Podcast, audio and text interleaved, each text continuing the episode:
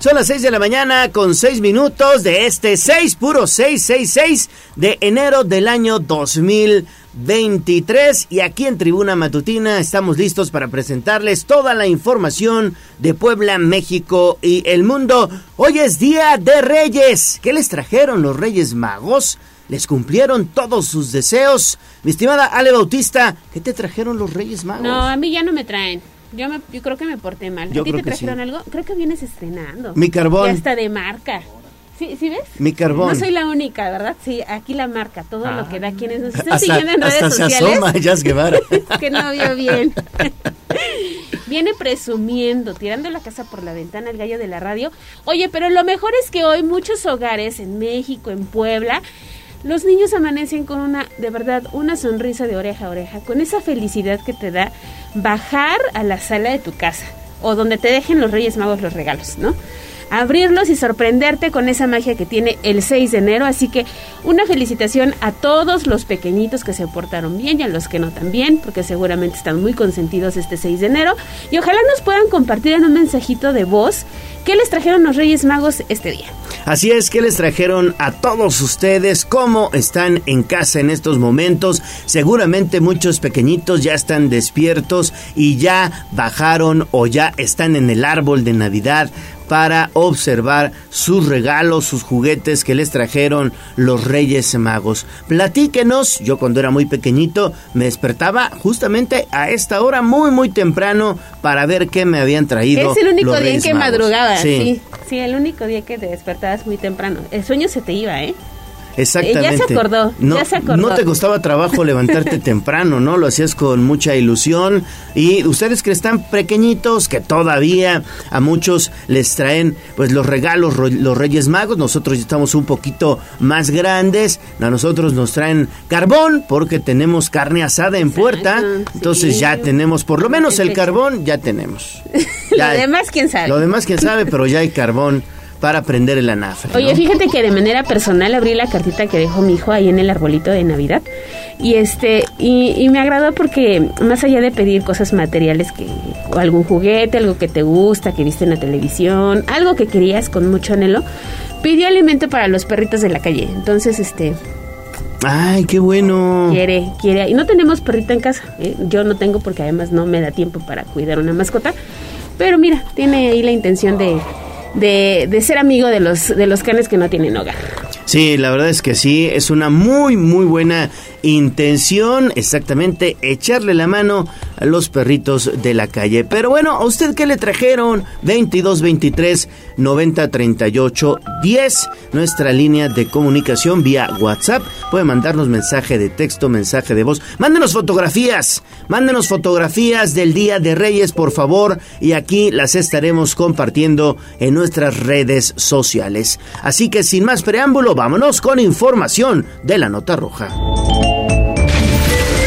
Sitio web código rojo.mx. Y basta ya de tu inconsciencia de esta forma tan absurda. Desde la barrera, respeta la cinta de precaución y para bien la oreja. Comienza la nota roja en tribuna matutina.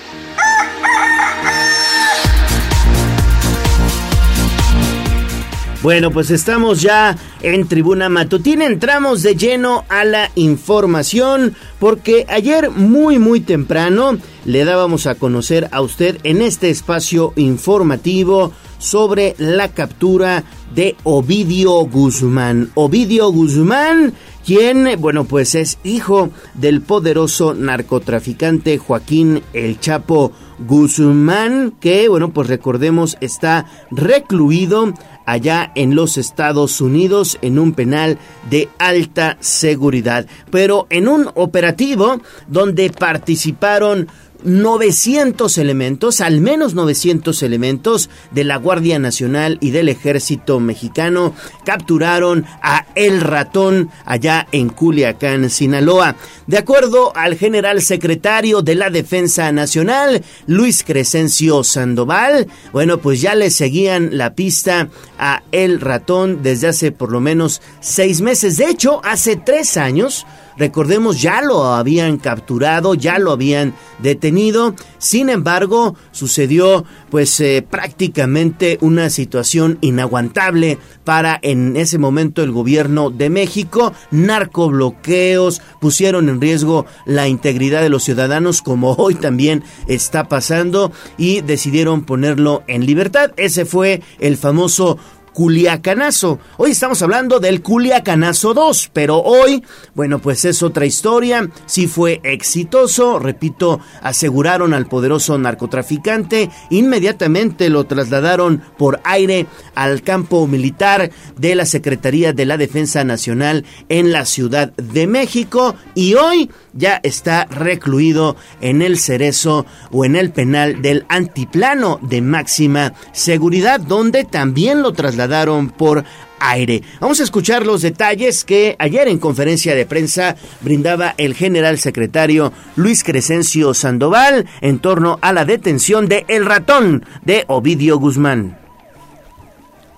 Nacional de Seguridad Pública y la política de cero impunidad del gobierno federal, la madrugada del 5 de enero del presente año, personal del Ejército Mexicano y Guardia Nacional, en coordinación con el Centro Nacional de Inteligencia, el CENFI, la Fiscalía General de la República y la Secretaría de Seguridad Pública de Sinaloa, detuvieron a Ovidio N., presunto líder de la fracción Los Menores afín al cártel del Pacífico. Con base en la planeación, coordinación interinstitucional y en los trabajos de inteligencia para detectar organizaciones criminales con presencia en el país, el personal militar al realizar reconocimientos terrestres al noroeste de Culiacán llevó a cabo la detención de Ovidio N. Citada detención fue derivada de seis meses de trabajos de reconocimiento y vigilancia en el área de influencia de este grupo criminal, donde se tenía conocimiento que llevaba a cabo sus actividades ilícitas. Personal de la Guardia Nacional, con apoyo y distancia del Ejército Mexicano, lograron identificar personal armado a bordo de varias camionetas tipo pick-up, algunas con blindaje artesanal característico de las organizaciones criminales. Bajo este escenario, la Guardia Nacional se coordinó de manera inmediata con la novena zona militar en Culiacán, Sinaloa, misma autoridad que hizo las coordinaciones con todas las instancias correspondientes.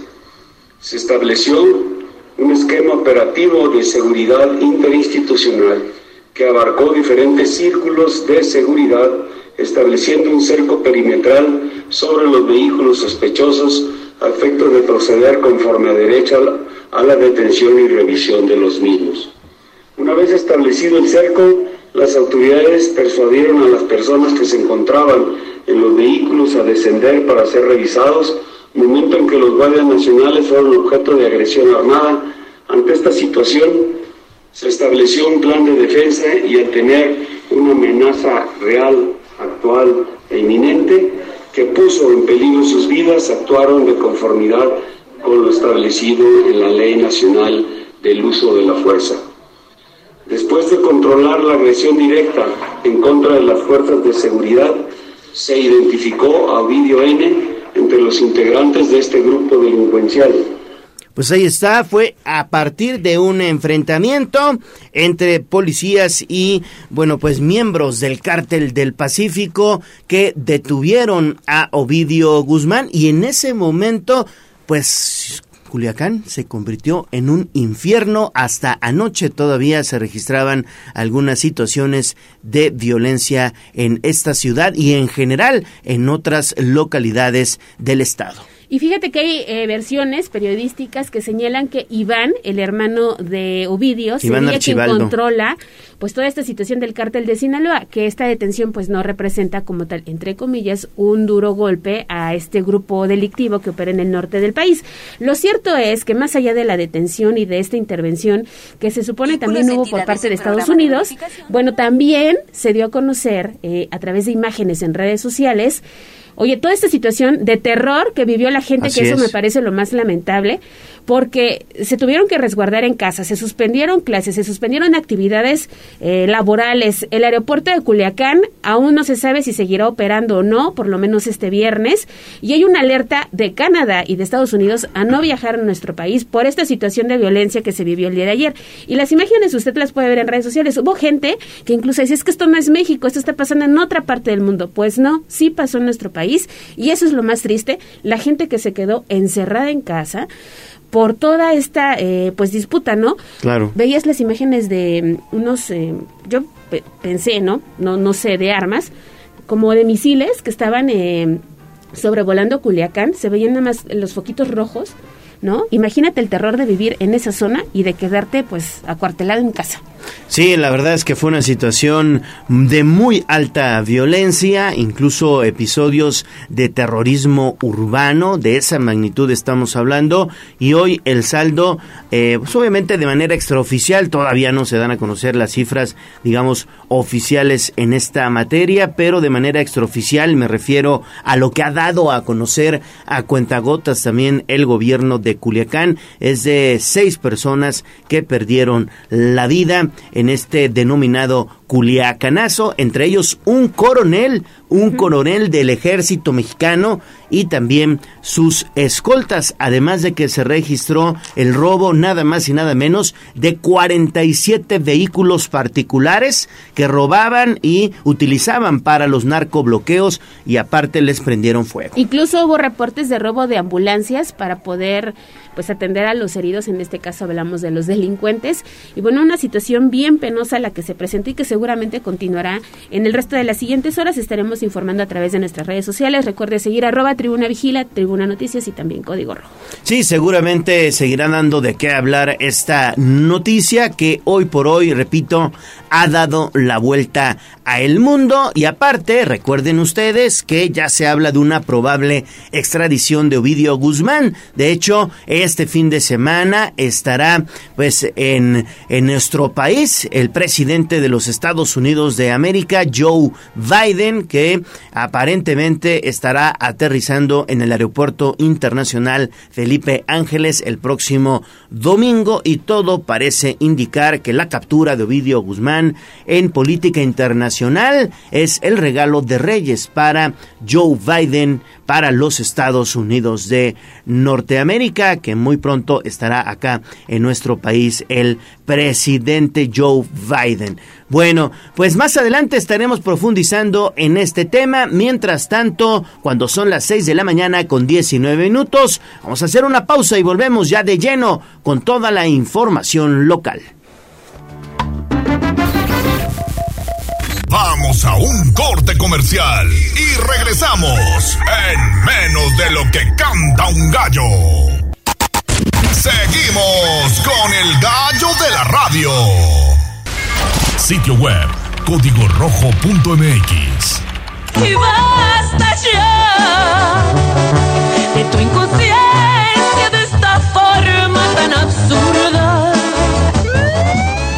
Desde la barrera, respeta la cinta de precaución y para bien la oreja. Comienza la nota roja en tribuna matutina.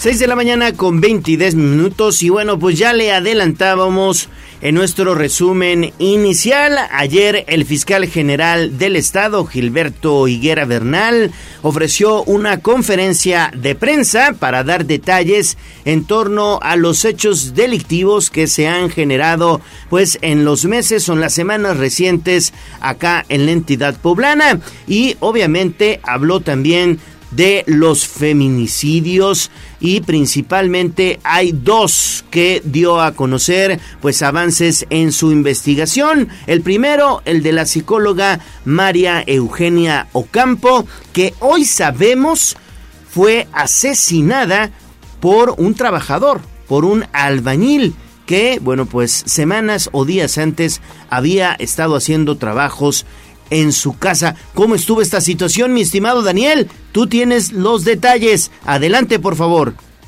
¿Qué tal, Gallo? Te saludo con gusto. Efectivamente, este jueves la Fiscalía General del Estado eh, pues dio a conocer la detención del posible feminicida de María Eugenia Oca- Ocampo a través de una rueda de prensa ofrecida por parte de la institución de Procuración de Justicia. Alejandro García Badiola, fiscal especializado en investigación de los delitos de desaparición forzada de personas, indicó que Vicente, albañil de oficio y quien había hecho algunos trabajos para el domicilio de María Eugenia, había sido capturado por parte de agentes estatales de investigación. De acuerdo con el funcionario, la Fiscalía llevó a cabo inspecciones en el domicilio de la Oxisa, entrevistas a testigos y amigos, así como análisis de videograbaciones, tras lo cual se determinó que el 22 de diciembre de 2022, alrededor de las 8.30 horas, Vicente ingresó a la vivienda de la mujer y la privó de la libertad y posteriormente de la vida. Eh, bueno, luego a las 9.54 horas el sujeto salió del domicilio con el cuerpo de la víctima y a bordo de la camioneta de María Eugenia se dio a la fuga con destino al municipio Tlaxcalteca de Teolocholco, donde ocultó los restos, mismos que fueron hallados por personal de la Procuraduría General de Justicia de aquella entidad el pasado 3 de enero. Asimismo, de acuerdo con García Badiola, el mismo día del hallazgo, Vicente intentó sobornar a los agentes estatales de investigación con el fin de evitar que las investigaciones continuaran, por lo que fue capturado por el delito de cohecho. Una vez detenido, la Fiscalía solicitó orden de aprehensión por el delito de desaparición cometida por particulares y se espera que una vez que se apruebe dicha petición, se formulará la imputación por el delito de feminicidio. Las acciones legales por parte de las autoridades ministeriales continúan su curso. Gallo. Bueno, pues ahí está esta información, fíjate nada más, y todo parece indicar, así lo dieron a conocer ayer las autoridades, que desde días antes esta persona, este trabajador, comenzó a acosar a María. Eugenia, ¿eh? Sí, y mira en qué terminó, en una lamentable situación. Y bueno, pues ahí están los avances que dio la autoridad. Incluso más adelante Pilar Bravo nos estará compartiendo de qué fue la petición que realizó la Universidad Iberoamericana, que además lleva un conteo puntual de los casos de feminicidio, probable feminicidio que se presentan en Puebla, pero sí un hecho bien triste. Ya no sabes ni a quién le puedes abrir No. la puerta de tu casa. Exactamente, no hay que confiar en nadie. Y seguimos precisamente con Daniel Jacome porque tienes también información de lo que sucedió en torno a este otro hecho de una ciudadana de peruana, de una ciudadana peruana que había abierto su estética aquí muy cerquita de Puebla capital, Daniel. Es correcto, Ale, ¿qué tal? Te saludo con gusto. Eh, bueno, pues en la misma rueda de prensa se señaló que el 20 de diciembre de 2022 se presentó la denuncia por la desaparición de Wendy Helen, quien fue vista por última vez el día 15 del, del mes de diciembre de 2022 en su domicilio situado en el municipio de Cuautlancingo. Luego de abrir la carpeta de investigación correspondiente, la Fiscalía llevó a cabo diversas indagatorias en el estado de Tlaxcala y de Puebla, tras lo cual se tomó conocimiento de que el 15 de diciembre de 2022, alrededor de las 21 horas, Wendy ingresó a la vivienda que habitaba con sus tres hijos y con su pareja de nombre Darío. Eh, al día siguiente, a las 4 horas de la madrugada, Sandon Herrera, bueno, pues comenzó a discutir con su pareja, con Darío, quien momentos después le quitó la vida e ingresó el cuerpo al vehículo de la víctima de la marca Chevrolet tipo Captiva para luego trasladarlo al municipio de Apizaco, Tlaxcala. Por lo anterior se logró el aseguramiento del mencionado vehículo, en cuyo interior se hallaron rastros de sangre humana, así como la cartera y el teléfono celular de Helen. Eh, posteriormente, el día 22 de diciembre, la Fiscalía de Puebla, en colaboración con las autoridades ministeriales de Tlaxcala, localizaron el cuerpo sin vida de Wendy, tras lo cual Darío fue asegurado por el delito de desaparición cometida por particulares y se aseguró que las indagatorias continúan para establecer su responsabilidad en el delito de feminicidio. Ale.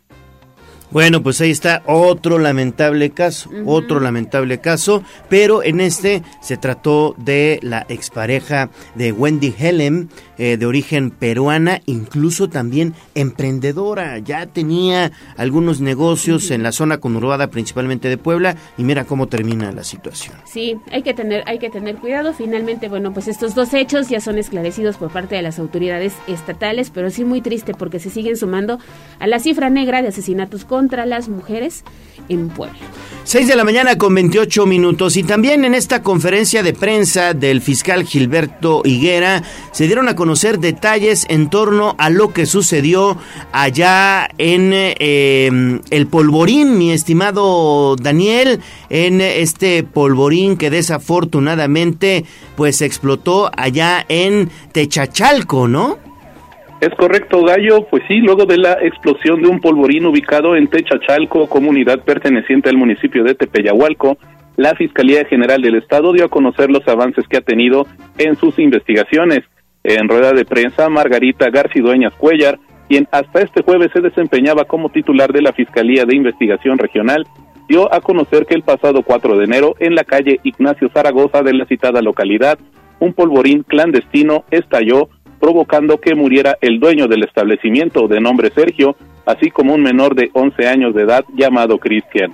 El incidente también dejó a ocho personas lesionadas, cuatro menores de edad y cuatro adultos, quienes fueron ingresados a diferentes hospitales de la entidad de Puebla, así como en Veracruz, y su estado de salud se reporta como grave. Ante diversos actos de investigación que desarrolló la Fiscalía, se determinó que se trató de un hecho accidental gallo, bueno, pues un hecho accidental, pero un hecho accidental donde desafortunadamente pues murieron algunos menores. Sí, exactamente. Oye, y esta cultura que tenemos, ¿no? En, en, México, porque vemos desgracias y de todas maneras siguen operando estos, estos lugares que le dan pues sustento a muchas familias y en este caso, bueno, una, una tragedia más que ocurre en Puebla. Bueno, y antes de irnos a pausa, mi estimado Daniel, seguimos contigo porque a ver cómo estuvo este caso también de la nota roja que sucedió al sur de Puebla capital, una discusión entre dos conductores entre ellos eh, pues un taxista que terminó a tiros y desafortunadamente pues se pone en riesgo la vida de una persona, ¿no? ¿Qué tal, Gallo? Sí, eh, bueno, sí, ocurrió esta situación bastante lamentable. Bueno, sin embargo, eh, será mi compañero David quien cubra este hecho. Ah, ok, mi estimado Daniel. Entonces me confundí de David y de Daniel. Es que empiezan con la misma letra. Me, me empieza con la misma letra. me confundí. me confundí. Mi estimado Daniel, perdóname, te puse en aprietos. Oye, pero la información que tú sí tienes es el de la nueva fiscal de género, ¿no? Que, bueno, pues estará, digamos, tomando cartas en el asunto en estos eh, casos, principalmente de violencia contra las mujeres y que ayer también el fiscal la presentó, ¿no? Es correcto, Gallo. Sí, este jueves el fiscal general Gilberto Higuera Bernal dio a conocer el nombramiento de Margarita Garcidueñas Cuellar como nueva titular de la Fiscalía Especializada en Investigación de Delitos de Violencia de Género contra las Mujeres. Al término de la rueda de prensa llevada a cabo por parte de la Fiscalía General del Estado, dentro de sus instalaciones ubicadas entre el Boulevard 5 de Mayo y la calle 31 Poniente, Higuera Bernal dio a conocer ante medios de comunicación la nueva designación de Garcidueñas Cuellar. Cabe destacar que la nueva fiscal de delitos de género eh, previamente ocupó la titularidad de la Fiscalía de Investigación Regional. Incluso, durante la misma conferencia dio a conocer avances en el caso de un enfrentamiento en Chignahuapan, en el de unas ejecuciones registradas en Huitamalco y en el de una explosión de un polvorín en Tepeyahualco, aún con su puesto anterior.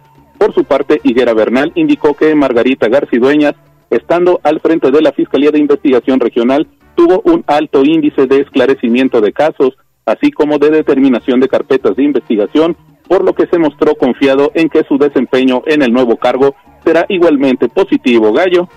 Perfecto, mi estimado Daniel, muchísimas gracias y regresamos contigo más adelante. Y bueno, pues seguimos con la nota roja. Son las 6 de la mañana con 32 minutos. Y ahora sí, vamos a regresar en un momentito más para conocer detalles de este pleito vial que la verdad yo ya no me explico por qué existe tanta violencia, tanto estrés, entre enojo entre nosotros como, como ciudadanos, ¿no? Ya, ya estamos, pero digamos que, que como perros y gatos, no, yo creo que ustedes se llevan mejor. Se llevan mejor, la verdad.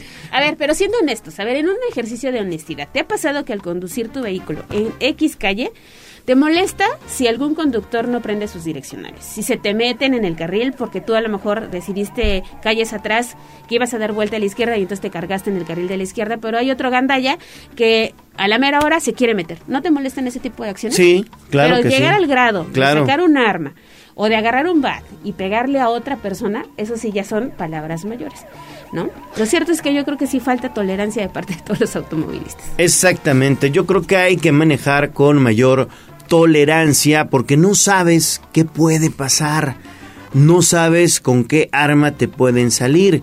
Te salen con un bat, con un machete, con un cuchillo o con una pistola. Sí.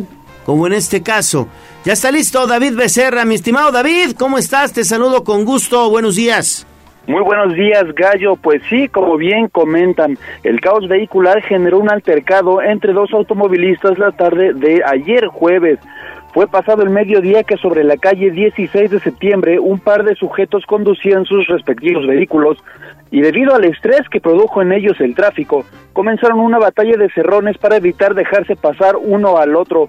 Fue cuando llegaron al semáforo de la intersección con la 105 Poniente, cuando el supuesto taxista descendió de su unidad con un arma de fuego, accionándola contra su rival, para después darse la fuga, abandonando su automóvil con placas 4065 SSJ. Al lugar arribaron elementos del Suma para brindarle primeros auxilios al sujeto agredido, que en palabras de algunas personas quedó bastante mal herido, por lo que fue necesario su traslado a un nosocomio.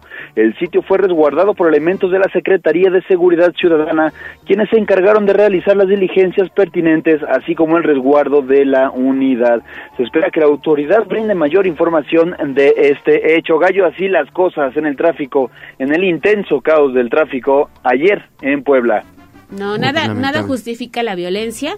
De verdad, eh, tómenlo con mucha, con mucha calma si está conduciendo su vehículo y va estresado y todo, pues ya mejor déjelos pasar y evitemos situaciones como esta que se presentó al sur de la ciudad de Puebla. Exactamente. Muy bien, mi estimado David, y regresamos contigo más adelante. Antes de ir a pausa, creo que tenemos ya mensajes de Uy, nuestros sí. radioescuchas. Varios, varios mensajitos. El primero es de la terminación 1350 que nos manda el siguiente audio de voz. Vamos a escuchar. Gallo, te platico que aquí en la casa ya llegaron los reyes también a dejarle a mi nieto una bicicleta y unos juegos de mesa. Que tengan muy buen día y muchas gracias por la rosca.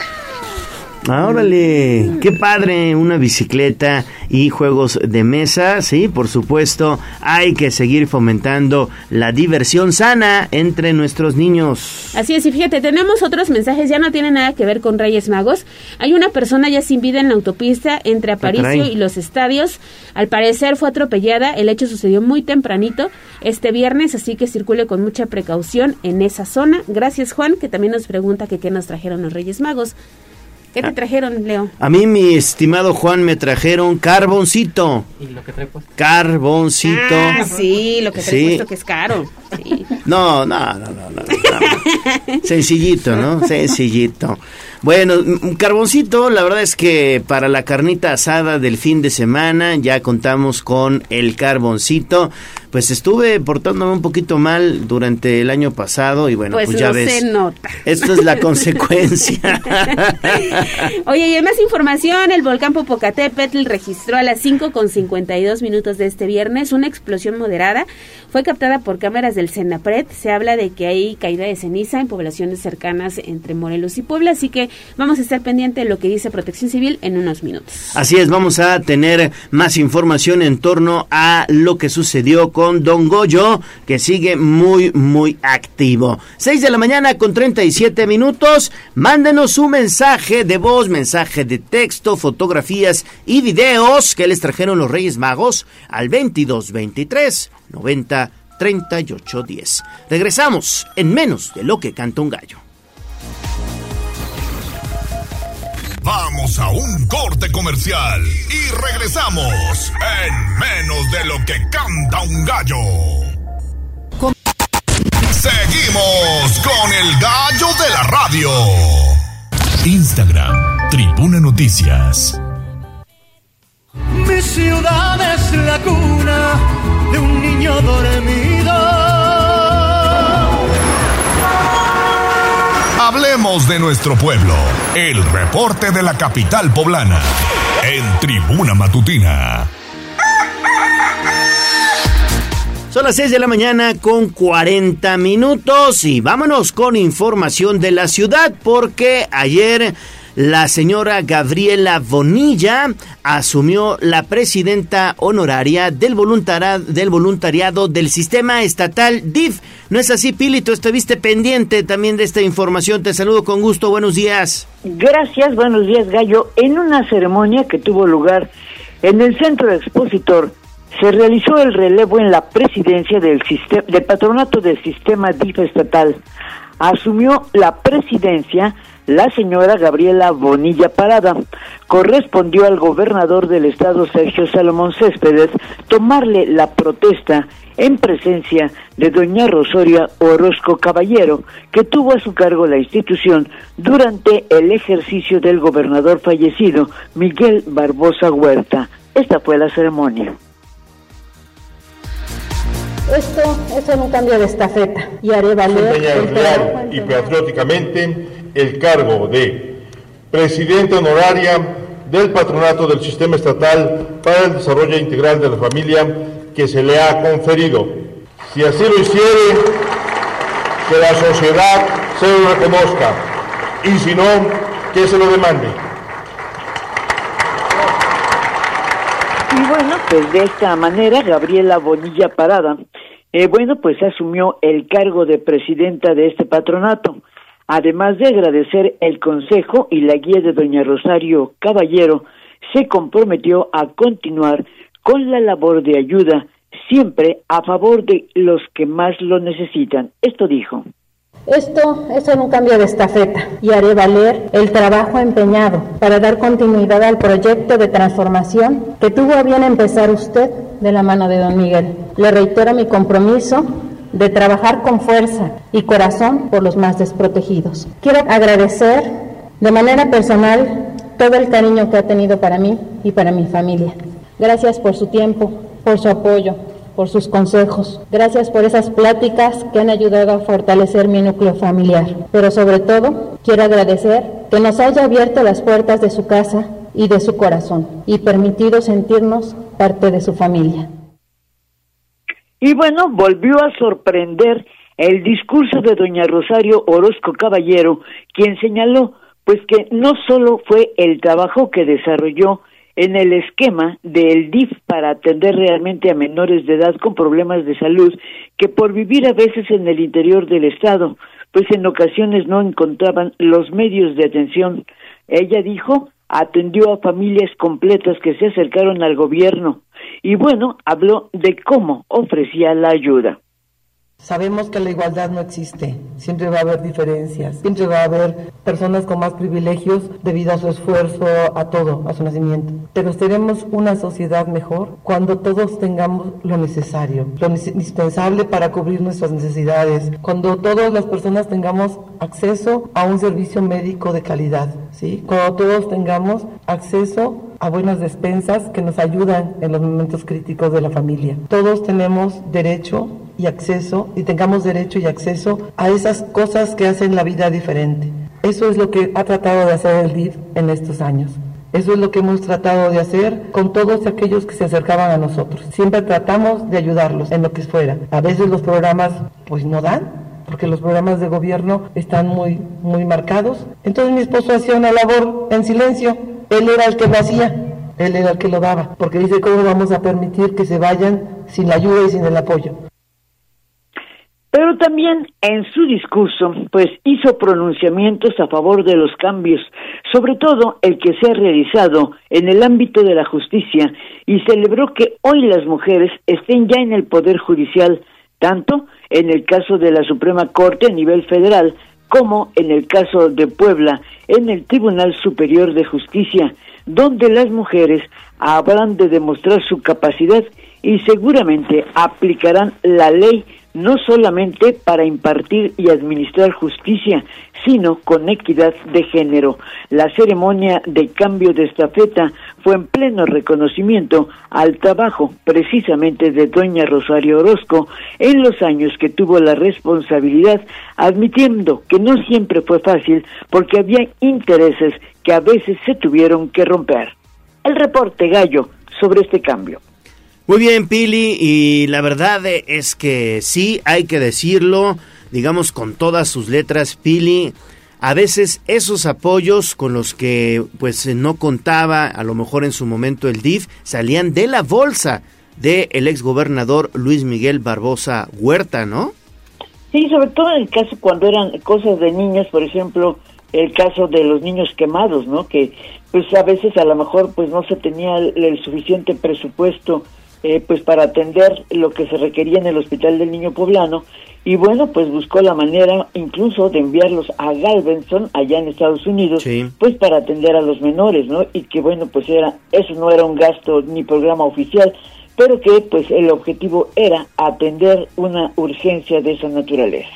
Perfecto, Pili, seguimos contigo, por favor. Y tenemos más información con Pili Bravo porque entrevistaron al presidente de la Junta de Gobierno y Coordinación Política, el diputado Eduardo Castillo, y ya hay fecha para las comparecencias, Pili. El presidente de la Junta de Gobierno del Congreso del Estado, Eduardo Castillo, reveló que las comparecencias de los secretarios del gabinete pues ya podrían comenzar pues una vez que eh, se inicie el periodo legislativo de la 61 legislatura que comienza el próximo día 15, por lo que las comparecencias podían comenzar en esas fechas. Esto es lo que dice. Estoy en ello, estoy en ello ya definiendo con la Junta de Gobierno los próximos días ya el calendario para las comparecencias que muy posiblemente a partir del 18-19 estaremos recibiendo a los secretarios, a las secretarias en el Congreso del Estado. Por, por ley, por reglamento, por, porque tiene que ser así, el primero que comparece es el secretario de Gobernación. Y comentaré cómo será en los próximos días, cómo será el calendario, si es por bloques, si es por este, directo a pleno, ya les, ya les avisaré habrá diálogo, habrá respeto, habrá sobre todo eso, réplica. En entrevista reveló que dialoga con los integrantes de cada fracción legislativa para que se pueda elaborar el calendario de las presentaciones de los 17 secretarios de gabinete y del fiscal general para que detalle el contenido de lo realizado en cada una de las áreas que tienen a su cargo. Es decir, las comparecencias se podrían llevar pues parte de la segunda eh, quincena del mes de enero que está corriendo, así como tal vez la primera semana de febrero. Analizarán pues en los próximos días si hay un cambio en el formato o será la presentaciones en mesas de trabajo y en comisiones de pleno cuando así lo amerite. Eso fue lo que se dijo ayer en el centro expositor. El reporte. Perfecto, Pili, muchísimas gracias. Regresamos contigo más adelante. Ahora enlazamos con Gisela Telles porque el presidente municipal Eduardo Rivera, bueno, pues entregó calles que estuvieron pues en rehabilitación. Se trata de el mejoramiento de calles, dos de ellas de manera simultánea. Mi estimada Gis, ¿Cómo estuvo esta situación? Te saludo con gusto. Gallo, excelente día, igual que nuestros amigos del auditorio, y como bien lo mencionas, con una inversión de 1.7 millones de pesos, y como parte del programa Construyendo Contigo, el alcalde Eduardo Rivera Pérez entregó de manera simultánea el mejoramiento de las calles Nevado de Colima, Felipe Berriazábal y Eucalipto, el edil puntualizó que en total colocaron 2.455 metros cuadrados de adoquín, instalaron dentellones y construyeron banquetas, así como guarniciones. Esto para beneficiar a más de 80 familias de las colonias Minerales del Sur y Granjas de San Isidro. Pero escuchemos parte de su mensaje. Venimos a hacer esta entrega simultánea de obras de este proyecto que hemos denominado Construyendo Contigo. Construyendo Contigo en donde nosotros estas obras ponemos el material y los vecinos y vecinas ponen la mano de obra. 2023 estoy seguro que será un año de muchas obras con sentido social. Estas tres obras de calles que estamos entregando son la calle Nevado de Colima, Felipe Berriozábal y Eucalipto con una inversión de 1.7 millones de pesos. Indicó que estas intervenciones forman parte de las 523 calles que se encuentran en proceso o se han intervenido hasta este jueves 5 de enero, por lo que destacó está cerca de cumplir uno de sus compromisos más importantes de campaña, rehabilitar mil calles. Por ello agradeció a las y los poblanos que se han sumado a la estrategia de Construyendo Contigo, pues en la calle Nevado de Colima se invirtieron 643.518 pesos, 105 mil pesos tan solo de la aportación de las y los vecinos. Rivera Pérez pidió nuevamente a todos los ciudadanos cumplir con el pago predial una vez que las obras se realizan con los recursos aportados por este impuesto. El reporte Gallo. Mi estimada Gis, seguimos contigo, por favor. Vamos con más. Vamos con más información con Gisela Telles porque estuvo cargadita, oye, la información del ayuntamiento. Van a dar mantenimiento a la catedral Gis. Así es, Ale, esto lo señaló Armando Barrientos Lezama, subsecretario de Infraestructura del municipio de Puebla, quien señaló que este mejoramiento iniciará la segunda quincena de enero. El funcionario puntualizó que los trabajos corresponden a la impermeabilización de las bóvedas y el mantenimiento de algunas partes de la fachada, por lo que se estima concluir las labores en 90 días naturales, es decir, aproximadamente en abril. Escuchemos.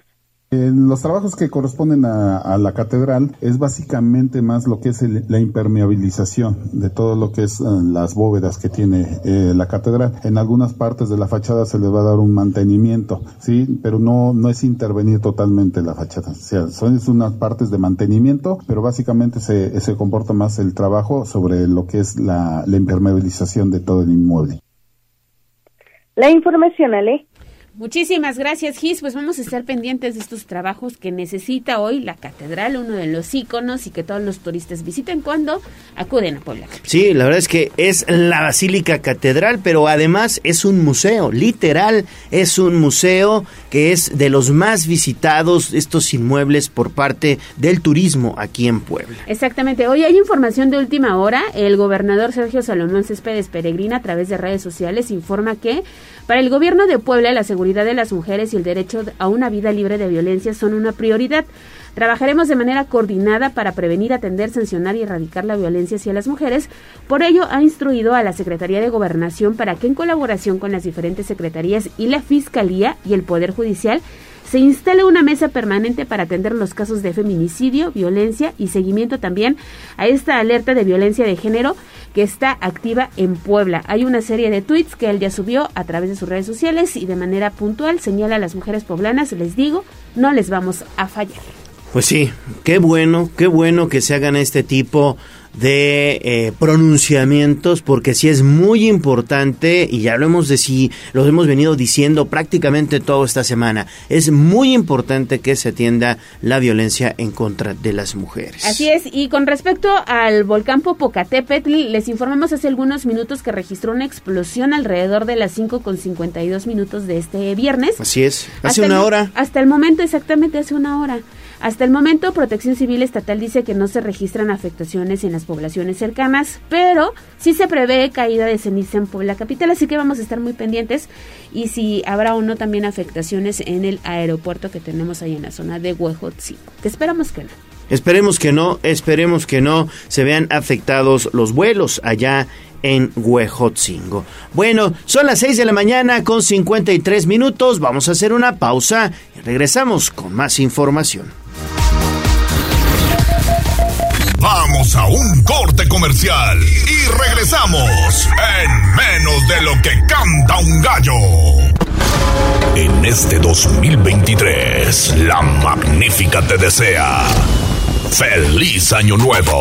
Seguimos con el gallo de la radio. Leemos tus mensajes en WhatsApp, en La Voz de los Poblanos, 22 23 90 38 10.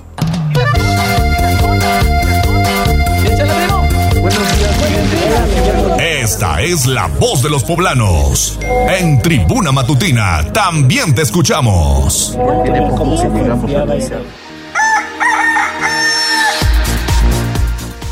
Bueno, estamos de vuelta en Tribuna Matutina. Son las 6 de la mañana con 56 minutos. Les recuerdo nuestra línea vía WhatsApp 22 23 90 38 10 para que estemos en contacto con ustedes. Ya sabe que nos gusta hacer juntos las noticias. Bueno, vamos entonces con la voz de usted, la voz de los poblanos. Ale Bautista, ¿qué tenemos? Mira, tenemos un mensaje del señor Alfredo Gómez que nos escribe desde la colonia México 68 Dice que hay cuatro luminarias que no están funcionando en calle Fuego Olímpico.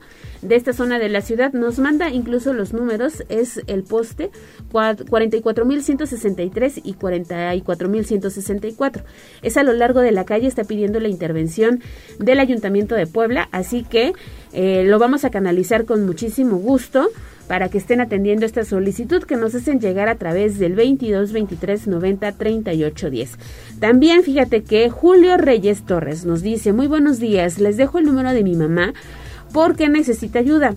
Dice que eh, estaba trabajando en un lugar durante 22 años sin seguro y la empresa no la quiere liquidar con lo que le corresponde de acuerdo a la ley. Dice, ahorita ella está algo delicada de salud y los gastos son altos. Ojalá me puedan ayudar a dónde recurrir y qué puedo hacer, porque no tenía seguridad social y le dedicó 22 años pues a esta empresa. No me digas. Vamos a checar quién, quién podría ayudarlos. A lo mejor tendría que ser la Secretaría de Trabajo quien tendría que entrarle al tema, pero con muchísimo gusto lo checamos. Lo checamos con mucho gusto, claro. También tenemos otro reporte ciudadano que ya está disponible en arroba tribuna vigila. El semáforo que se ubica en circuito Juan Pablo II y el cruce de la 19 Sur está destruido. Eh, suponemos que aconteció hay un choque porque pues, está tirado, todo está tirado.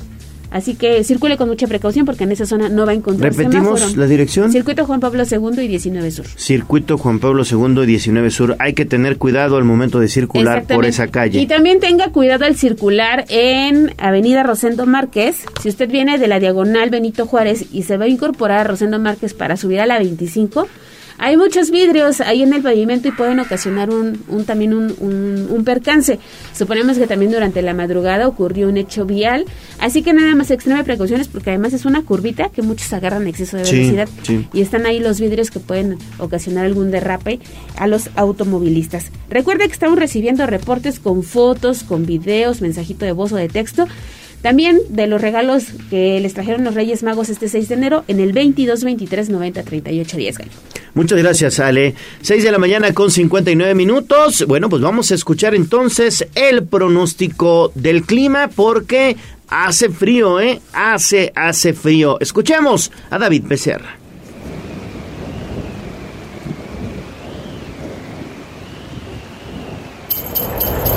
Para este viernes en Puebla habrá temperaturas mínimas de 7 grados durante las primeras horas del día y llegando a máximas de 21 alrededor de las 15 horas. Se registrarán vientos de entre 5 y 10 kilómetros por hora, pudiendo haber ráfagas de hasta 21 kilómetros por hora provenientes del este. La probabilidad de lluvia es de 0%. Para la zona de la Sierra Norte y Nororiental del estado, las temperaturas promedios serán de 4 grados como mínimas y 17 como máximas. Para la zona de la Sierra Negra y la Mixteca, las temperaturas serán más cálidas, teniendo mínimas de 15 grados y máximas de hasta 30, teniendo principalmente cielos despejados. Para el Valle de Cerdán podrán percibirse temperaturas mínimas de 3 grados y máximas que rondarán entre los 17 y los 22 grados. Por otro lado, en el Valle de Atlixco se estarán presentando temperaturas mínimas que rondarán los 11 grados y máximas de 26 en promedio, teniendo cielos mayormente despejados. Para Tribuna Noticias, David Becerra.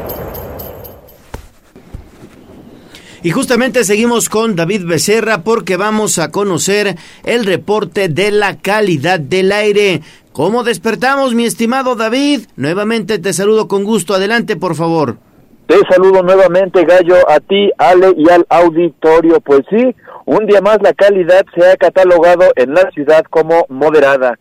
Para el reporte de la ciudad del aire, al corte de las 22 horas, el puntaje se presenta en esta urbe es de 68 y las partículas que están generándolo son las PM10 y PM2.5, siendo esta última la de mayor presencia, presentándose 3.8 veces por encima de los parámetros marcados por la Organización Mundial de la Salud.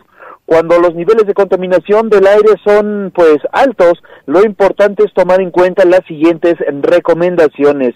Evitar el ejercicio intenso ya que incrementa la dosis de contaminantes inhalados. Evita realizar actividades cívicas, culturales, deportivas y de recreo al aire libre, sobre todo ahora que los niños pues ya han vuelto a clases gallo. Hidratarse continuamente tomando al menos 1.5 litros de agua al día.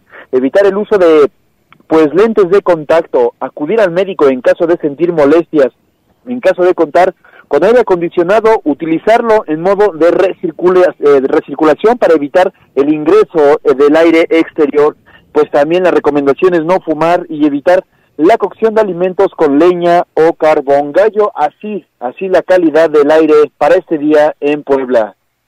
Pues ahí está entonces esta información. Seguimos contigo, David. Seguimos con David Becerra. Muy buenos días, David, porque también tienes el reporte de la actividad del volcán Popocatépetl, que este 6 de enero pues amanece bastante inquieto. Así es, bastante, bastante inquieto, pues como ya comentabas hace unos momentos, sale una explosión fuerte de moderada, se registró a las 5.52 de la mañana y se prevé que por ella haya pues dispersión de ceniza precisamente hacia el suroeste, afectando principalmente al valle de Atlixco y Matamoros. Y es que en las últimas 24 horas el volcán presentó 164 exhalaciones acompañadas de vapor de agua, gases volcánicos y ligeras cantidades de ceniza. Asimismo, se contabilizaron 55 minutos de tremor de baja amplitud. También durante este lapso, el Centro Nacional de Comunicaciones y Operaciones de Protección Civil reportó ligera caída de ceniza en Tetela del volcán en el estado de Morelos. Durante la mañana de ayer jueves se observó una leve emisión constante de vapor de agua, gases volcánicos y ligeras cantidades de ceniza en dirección al sureste, de la misma manera que hoy se va a presentar. La recomendación de no ascender al cráter del volcán continúa toda vez que existe la posibilidad de que ocurran explosiones como lo hemos presenciado ya hace algunos minutos, hace una hora, como se ha visto en varias ocasiones ya también en el pasado, que implica la emisión de fragmentos incandescentes y en caso de lluvias fuertes, alejarse de los fondos de barrancas por el peligro de flujos de lodo y escombro. Gallo Ale, y es que si vemos las imágenes que ya ha publicado precisamente el Senapred, es impresionante cómo este material balístico que pareciera de, de magnitud pequeña, pues no, y cubre además todo el cono volcánico y como ya lo hemos comentado en otras ocasiones, este material balístico puede llegar a tener hasta el tamaño de un automóvil compacto. Entonces, bueno, esa es la recomendación, Gallo Ale, sobre el volcán Popocatépetl. Bueno, pues hay que estar muy pendientes, mi estimado David, porque sí podría registrarse la caída de ceniza volcánica en la ciudad de Puebla y en las comunidades aledañas al coloso, me refiero al volcán Popocatépetl, y es también muy importante recolectar la ceniza en seco, David. Totalmente, y la recomendación precisamente que nos daba Alejandro Rivera hace un par de semanas es, por ningún motivo, por ningún motivo, pues echarla al drenaje, porque a pesar de que no se, se cementa esta precisamente, eh, pues, ceniza, sí que podría llegar a taparlo debido pues a su densidad de, pues, de material gallo. Perfecto, David, muchas gracias. Seguimos atentos. Bueno, vamos ahora a regresar con Gisela Telles porque el Departamento de Protección Animal resguarda ahora 120 perritos. ¿No es así, Gis? Te saludo con gusto. Nuevamente, buen día. Así es, Gallo, buen día. Debido a que procesos principalmente que inicia la Unidad de Delitos contra Animales que pertenece a la Fiscalía General del Estado, pues la Secretaría de Medio Ambiente del municipio de Puebla tiene a resguardo un total de 120 perros. Esto lo dio a conocer Miriam Alabián Cutoleng, titular del área. La funcionaria puntualizó que se tratan de denuncias por maltrato animal o porque los canes mordieron al lazo a los ciudadanos.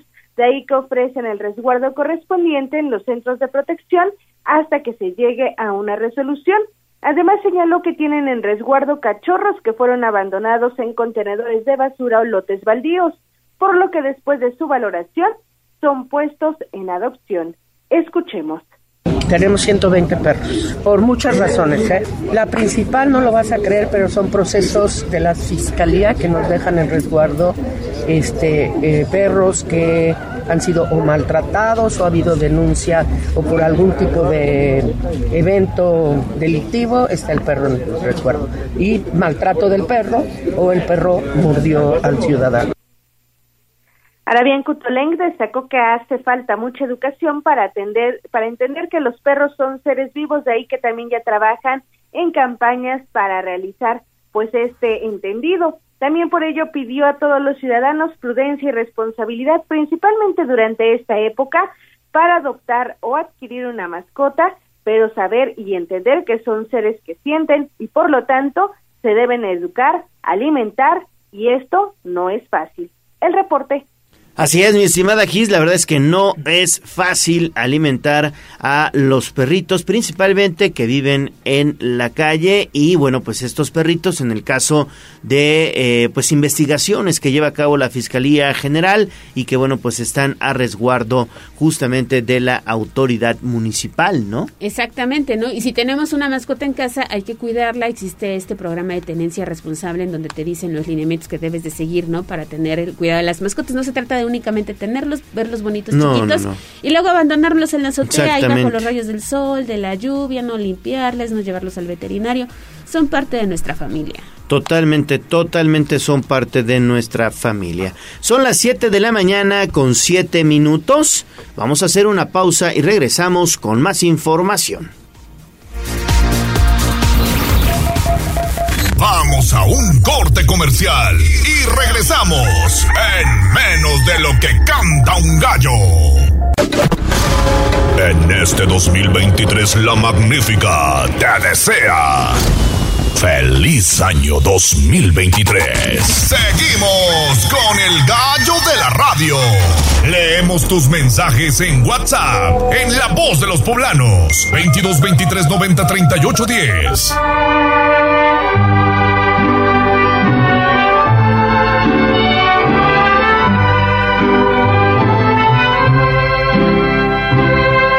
En la fresca y perfumada mañanita de tu santo, recibe mi bien amada la dulzura de mi canto. Encontrarás en tu reja un fresco ramo de flores que mi corazón te deja, chinita de mis amores.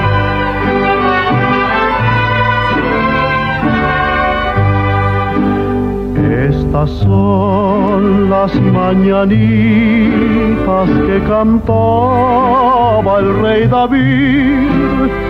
A las muchachas bonitas se las cantamos aquí. Si el sereno de la esquina me quisiera hacer favor de apagar su linternita mientras que pasa mi amor. Despierta, mi bien, despierta, mira que ya amaneció. 7 de la mañana con 10 minutos. Ya estamos escuchando las tradicionales mañanitas del señor Pedro Infante.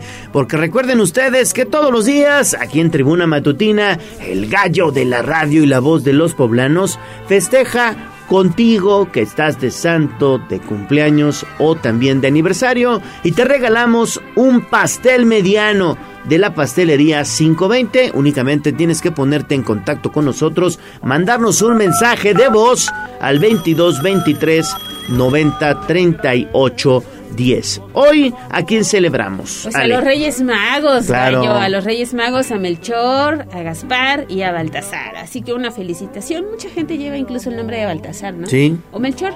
Así que un abrazo para todos ellos. Y si quieren este pastel para compartirlo con la familia, eh, puede ser, mira, una opción. En lugar de la rosca de Reyes, pues Un comuníquense pastelito. con nosotros. Sí, están bien ricos. Se los garantizamos. Firmado ante notario público. Bueno, pues ahí está entonces un fuerte abrazo para Melchor, Gaspar y Baltasar para los Reyes Magos y son cinco sucursales en Puebla y dos en Tlaxcala. Pastelería 520, la hora del postre, le obsequia este pastel mediano para que celebre su santo o cumpleaños. Pastelería 520 es la tradición de una nueva generación. Puede encontrarlos en 520.mx. Ahora sí, señor sereno, le agradezco su favor. Encienda su linternita, que ya ha pasado mi amor. Sitio web tribunanoticias.mx.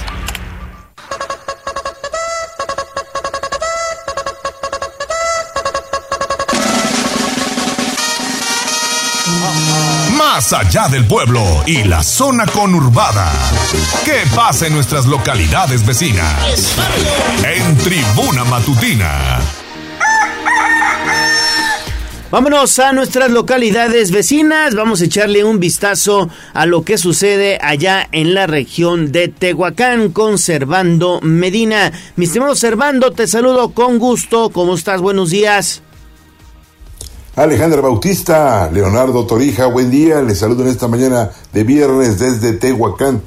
Déjenme comentarles que pasadas las 22 horas de la noche de ayer jueves, dejó de existir a la edad de 65 años el ex alcalde de Tehuacán, Ascensión Álvaro Alatriste Hidalgo, que en últimas fechas estuvo luchando contra un padecimiento crónico que finalmente le quitó la vida.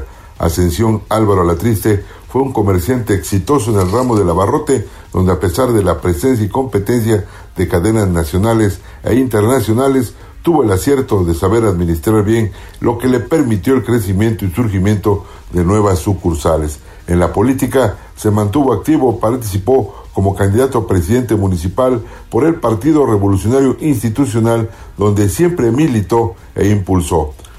Por este instituto político fue alcalde de Tehuacán en el trienio 2002-2005. Después tuvo la inquietud de ser aspirante a la candidatura a gobernador del estado e inició un recorrido por varios municipios de la entidad, aspiración que abandonó.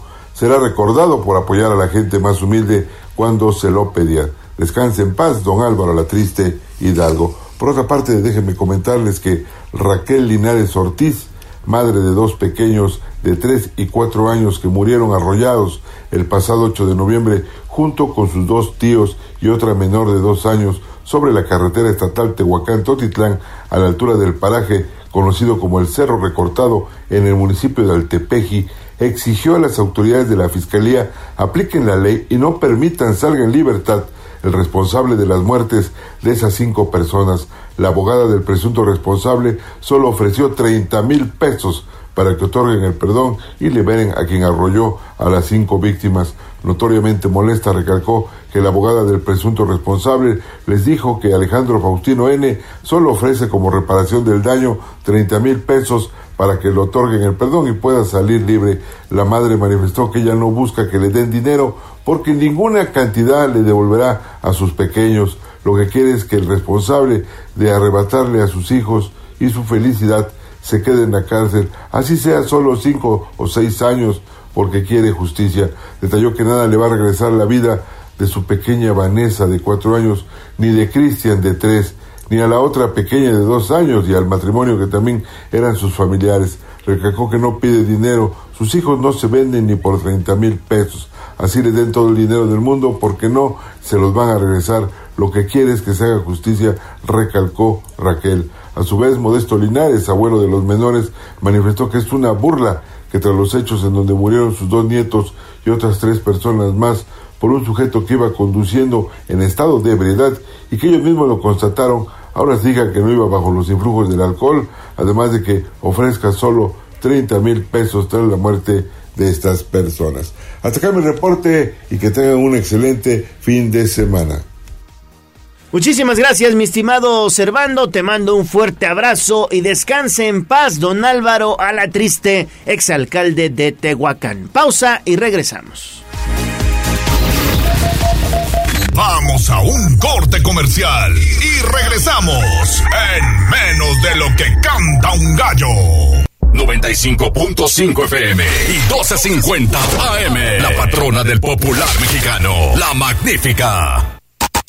Seguimos con el gallo de la radio.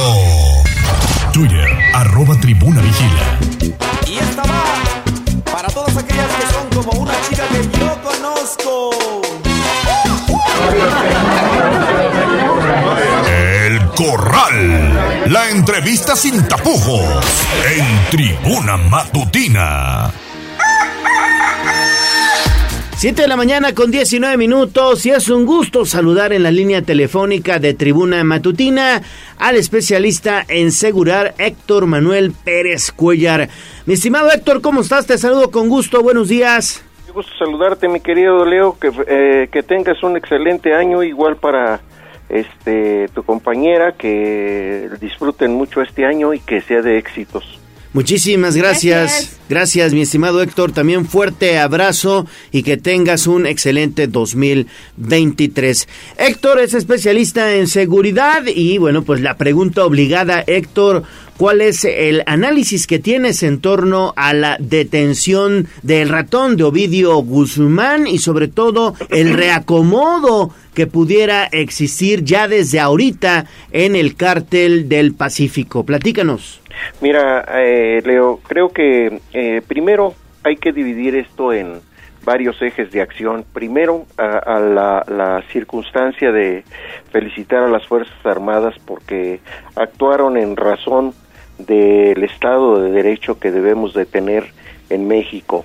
Creo que eh, nos han demostrado hoy que las Fuerzas Armadas pueden y tienen las capacidades esas que a veces estaban desestimadas por todo lo que había acontecido, por el mismo caso de Ovidio Guzmán en el 2019, hoy esa, vamos a decirlo, esa afrenta que tenían, se sacaron, eh, ahora sí que la, la, este, pues eh, esa mala imagen que eh, se formó en la sociedad. el desafío indudablemente eh, representa para la seguridad pública para México un, un buen apunte para, para el presidente de la República. El presidente, de hecho, pues también tenía ese, ese punto negro eh, en su contra. Hoy eh, vimos el día de ayer, desgraciadamente, y digo desgraciadamente porque tenemos que informarnos de una batalla propiamente dicha en una ciudad como Culiacán y en varias partes del propio estado de, Sinaloa que un cartel eh, o una fracción del cartel eh, representó pues una, una serie de condiciones que pusieron en riesgo a la sociedad. Sin embargo, la, el ejército mexicano actuó en consecuencia y actuó muy, pero muy bien. Hay que felicitarlo. Obviamente también esto, eh, Leo, te, te, me dices cómo sería el, reacomodo, cuáles serían las condiciones. Creo que sí es un golpe fuerte para, para la facción del cártel de, del Pacífico que representan los hermanos Guzmán y esa y ese golpe es para la familia Guzmán mas no así para, para propiamente para el, el cártel del Pacífico. Sí afectan las operaciones, vamos a decir momentáneamente, porque realmente Iván Archibaldo es quien eh, eh, la facción de los hermanos Guzmán o los menores como son conocidos. Eh, él es el que está encargado de eso, de inclusive después de la propia detención, pues continuó el, el el relajo que tenían ahí en, en Sinaloa y obviamente él es el que comanda todo el asunto, él es el jefe de, de esa facción de la familia Guzmán. Después, en, en relación del organigrama, sigue Jesús Alfredo. De, en tercera posición estaba Ovidio, quien eh, Iván hace las veces de jefe. Jesús es el encargado de finanzas y una serie de circunstancias relacionados con los grupos criminales que comandan ellos. Ovidio estaba encargado de los laboratorios, inclusive en, un momento quiso vivir en la Ciudad de México, si tú no mal recuerdas aquella circunstancia que sucedió ahí en adelante de Tlalpan, eh, con el grupo armado que fue detenido, y, y en tercera posición está Joaquín, el, el, más eh, no tan tocado de los hermanos Guzmán, entonces, sí, esta, esta circunstancia afecta mucho. ¿Cuál es el siguiente eje de acción que debemos de analizar, eh, Leo? Creo que es la base social con la que cuentan los cárteles eh, de México. Esa base social, eh, el día de ayer, por ejemplo, vimos en varios videos a jovencitos entre 16 y 14 años empecherados y con armas y en, en vehículos tratando de defender pues a su ídolo. ¿Por qué? porque han convertido a estos personajes con las canciones, con las eh, con la famosa canción del ratón, en, en un ídolo en, en determinado núcleo social.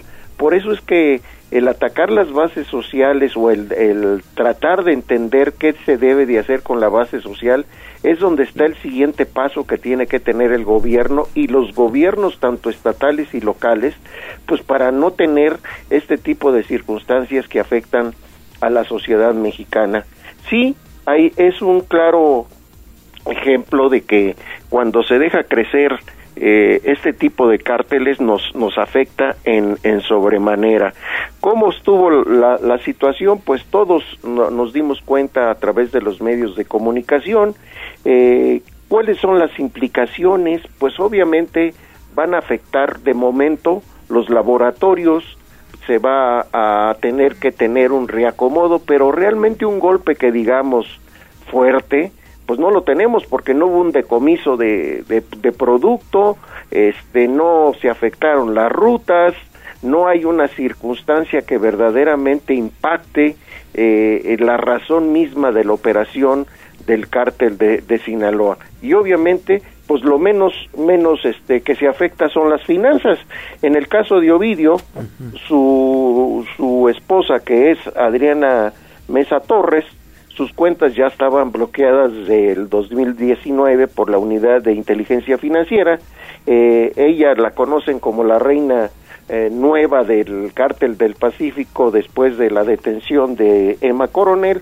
Y obviamente aquí las cosas pues están eh, vamos a decir ahorita en un en un estado de de, de pasividad mientras se reacomoda nuevamente el cártel y aquí la posición que yo lo mencioné inclusive en una columna que me haces favor de subir es que si ya pegaron un golpe tan importante deberían de continuar con ese mismo eh, entusiasmo a seguir pegando golpes a las estructuras criminales del cártel de Sinaloa, de Sinaloa, perdón, pero también al cártel Calixco Nueva Generación en el caso del Mencho. ¿Por qué? Pues porque es otro cártel que inclusive eh, realiza acciones más, más bélicas que el propio cártel de Sinaloa, mi querido eh, Leo. Hola Héctor, buenos días, te saluda Ale Bautista. Yo quisiera preguntarte, ¿qué cambió de aquel octubre de 2019 a esto que sucedió y que vimos el día de ayer en esta zona de Culiacán, Sinaloa? Porque la respuesta fue la misma, el caos y la gente, los ciudadanos, los civiles pagaron los platos rotos de este operativo que se montó y que muchos hoy están rumorando se debe a la visita del presidente de Estados Unidos, Joe Biden, a nuestro país. Pues indudablemente que no hay que dejar de, de un lado que la visita del presidente Joe Biden, este, eh, eh, pues tiene tiene cierta connotación en, en relación al asunto de, de Ovidio Guzmán. Efectivamente, como lo citas, eh, pues las los dos eventos que se sucedieron son inclusive con el mismo eh, intención de detener al delincuente, pero eh, las circunstancias sí cambiaron, si me lo permites decirte y con mucho respeto. Eh, lo digo al principio de, esta entrevista que el ejército actuó hoy sí con la intención de realmente eh, eh, definir perfectamente cuál es el estado de derecho y no se no se echaron hacia atrás realmente en la vez pasada se echaron hacia atrás entregaron Ovidio y, y pues quedamos en ridículo con el sentido de las fuerzas armadas de México. Hoy las fuerzas armadas actuaron eh, tuvieron bajas que por cierto hay que decirlo este lamentablemente varios miembros del ejército y de la policía estatal perdieron la vida, entonces aquí cambian las circunstancias. Eh, probablemente a los ojos de la sociedad eh, digan, bueno, pues pasó lo mismo y, y, sigue la sociedad afectada, pues sí, nada más que es una sociedad que hay que hay que decirlo, no es una culpa, no es una forma de culpar a la sociedad, pero es una una sociedad que ha sido, ha ignorado las circunstancias y el asentamiento de bandas criminales. Por eso es muy importante que cuando comentaristas, especialistas en seguridad señalamos que hay que actuar en relación a las bandas que se estén asentando en cualquier parte de la República, la sociedad debe de colaborar a fin de evitar que tengan un asiento ya permanente, porque de lo contrario pues vamos a tener estos eventos continuamente. Eh, ¿Quién en México puede ignorar que es un caso muy especial lo que sucedió porque no en ninguna otra parte de la República había sucedido un caso similar. Claro, claro, mi estimado Héctor. Y nosotros como sociedad hay que ayudar, como bien lo mencionas, con la denuncia, ¿no? Hay que denunciar que se están aceptando este tipo de células, ¿no? Efectivamente, mira, ¿cuánto, cuánto no he hablado en relación a la cultura de la legalidad? Si no entendemos que tenemos una que tenemos que tener una cultura de la legalidad, enseñar a los hijos, a enseñar a los jóvenes que el estar haciendo eh, enarbolar la, la, la, la, figura de narcotraficantes, el, el, permitir inclusive, y perdón que lo diga, este, el, permitir que estén eh, viendo series como la, serie de narcos, ¿verdad? Y, y que tengamos eso como, tenerlos como unos, unos, este, unos ídolos. Exacto a los cuales vamos a seguir, pues perdón, Leo, no, no nos conduce en absoluto a, ninguna acción que favorezca a la sociedad. Eh, ahí eh, hay que aplaudir mucho lo que sucedió con el ejército, con las fuerzas, más bien dicho, con todas las fuerzas del orden, porque fueron varias fuerzas. O sea, fue la Guardia Nacional, fue el ejército mexicano, fue la Policía Estatal. Hubo, pues inclusive también eh, eh, declaraciones lamentables, la del propio gobernador del estado. Lo escuché en una entrevista televisiva donde dijo que al momento que le preguntan por los médicos que estaban eh, levantando propiamente dicho los criminales para ir a atender a sus a sus heridos, dijo, bueno, ese es un asunto menor. Bueno, qué, qué lamentable Pues declaración de, de, decir que es un asunto menor. Eh, son ciudadanos que están haciendo su, el desarrollo de su profesión médica y que un gobernador diga esas cosas, pues sí, es lamentable, pero valga la expresión desde el presidente hacia abajo, nadie esperaba lo que sucedió ayer. Sí, es muy importante observar aquí también, como ya vamos a decirlo como colofón de esta entrevista, mi querido Leo, que eh, no se afectó, ahí está todo el cártel. Ahorita, pues obviamente ayer fue una acción ya después de la detención de Ovidio, de una acción de tripas, vamos a decirlo. Así es. Y hoy, ya con la cabeza fría, pues el cártel no está para la guerra, el cártel está para ganar dinero a través de, de, de, de la mercancía ilegal que comercializan y principalmente pues el fentanilo que es uno de los puntos a tratar por el presidente Biden en, en esta visita de la próxima semana. Entonces sí está afectando, vamos a decirlo, eh, la producción momentáneamente. Se van a reagrupar y van a, van a volver a, a, a producir el, el producto. Aquí es donde yo por eso dije y, y lo, lo afirmo, si pegaste una vez, pega dos veces. Claro. Por, porque de lo contrario, pues vamos a continuar lo mismo y va a ser lo mismo que ha acontecido con los demás cárteles. O sea, tiras una cabeza de un cártel y pues continúa, ¿sí? Lo digo como dirían los propios narcos en, en términos de, de cuando son afectados en una de sus cabezas, dice, a rey muerto, rey puesto. Entonces, aquí, pues alguien va a ocupar el cargo de, de Ovidio. ¿Quién será? No lo sabemos, ¿verdad? Pero pues hay una infinidad de, de, personajes dentro de la familia Guzmán que pueden ocupar eso. Ahí también está el Guano, que es el hermano de, del Chapo Guzmán, están los otros hermanos, están los cuñados de, de del propio Ovidio, en fin, eh, eh, la estructura familiar es la que fue afectada, pero el contexto del, del cártel del Pacífico, pues está compuesto por el, el Mayo Zambada, está compuesto por los hermanos eh, Guzmán, está compuesto por el guano, uh -huh. está compuesto por las células que se encuentran en Sonora, eh, y, y, entonces aquí tenemos pues ese, esa, esa circunstancia que pues es, es, un, es un grupo criminal muy piramidal, muy, muy grande, que pues sí le dieron un rasguño y un rasguño muy fuerte. Ojalá y se les infecte, ¿verdad? bueno, pues con eso nos quedamos, mi estimado Héctor. Te mando un fuerte abrazo, especialista en seguridad, Héctor Manuel Pérez Cuellar. Muchas gracias y te dejamos porque tienes otra entrevista. Fuerte abrazo. Igualmente, mi hermano, bye. Bye. Fíjate que a propósito de lo que sucede en Culiacán se está informando por parte de la Secretaría de Seguridad Pública de Sinaloa que no se han presentado incidentes durante la noche tras la captura de Ovidio Guzmán. Qué bueno. Por lo que hay condiciones para regresar a las actividades normales a partir de este viernes. Todo regresa a la calma y esperamos que así continúe durante las próximas horas. Esperemos, esperemos que así sea. 7 de la mañana con 34 minutos. Pausa, regresamos con toda la información deportiva. Dice la Vamos a un corte comercial y regresamos en menos de lo que canta un gallo.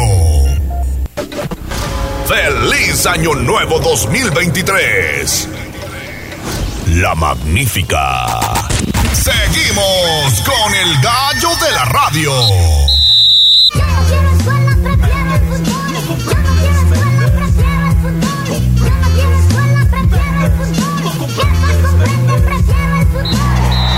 Béisbol, box, lucha libre, automovilismo y todo el mundo del deporte con Ernesto Romero, Mario Montero y José Luis Sánchez Solá, el Chelis.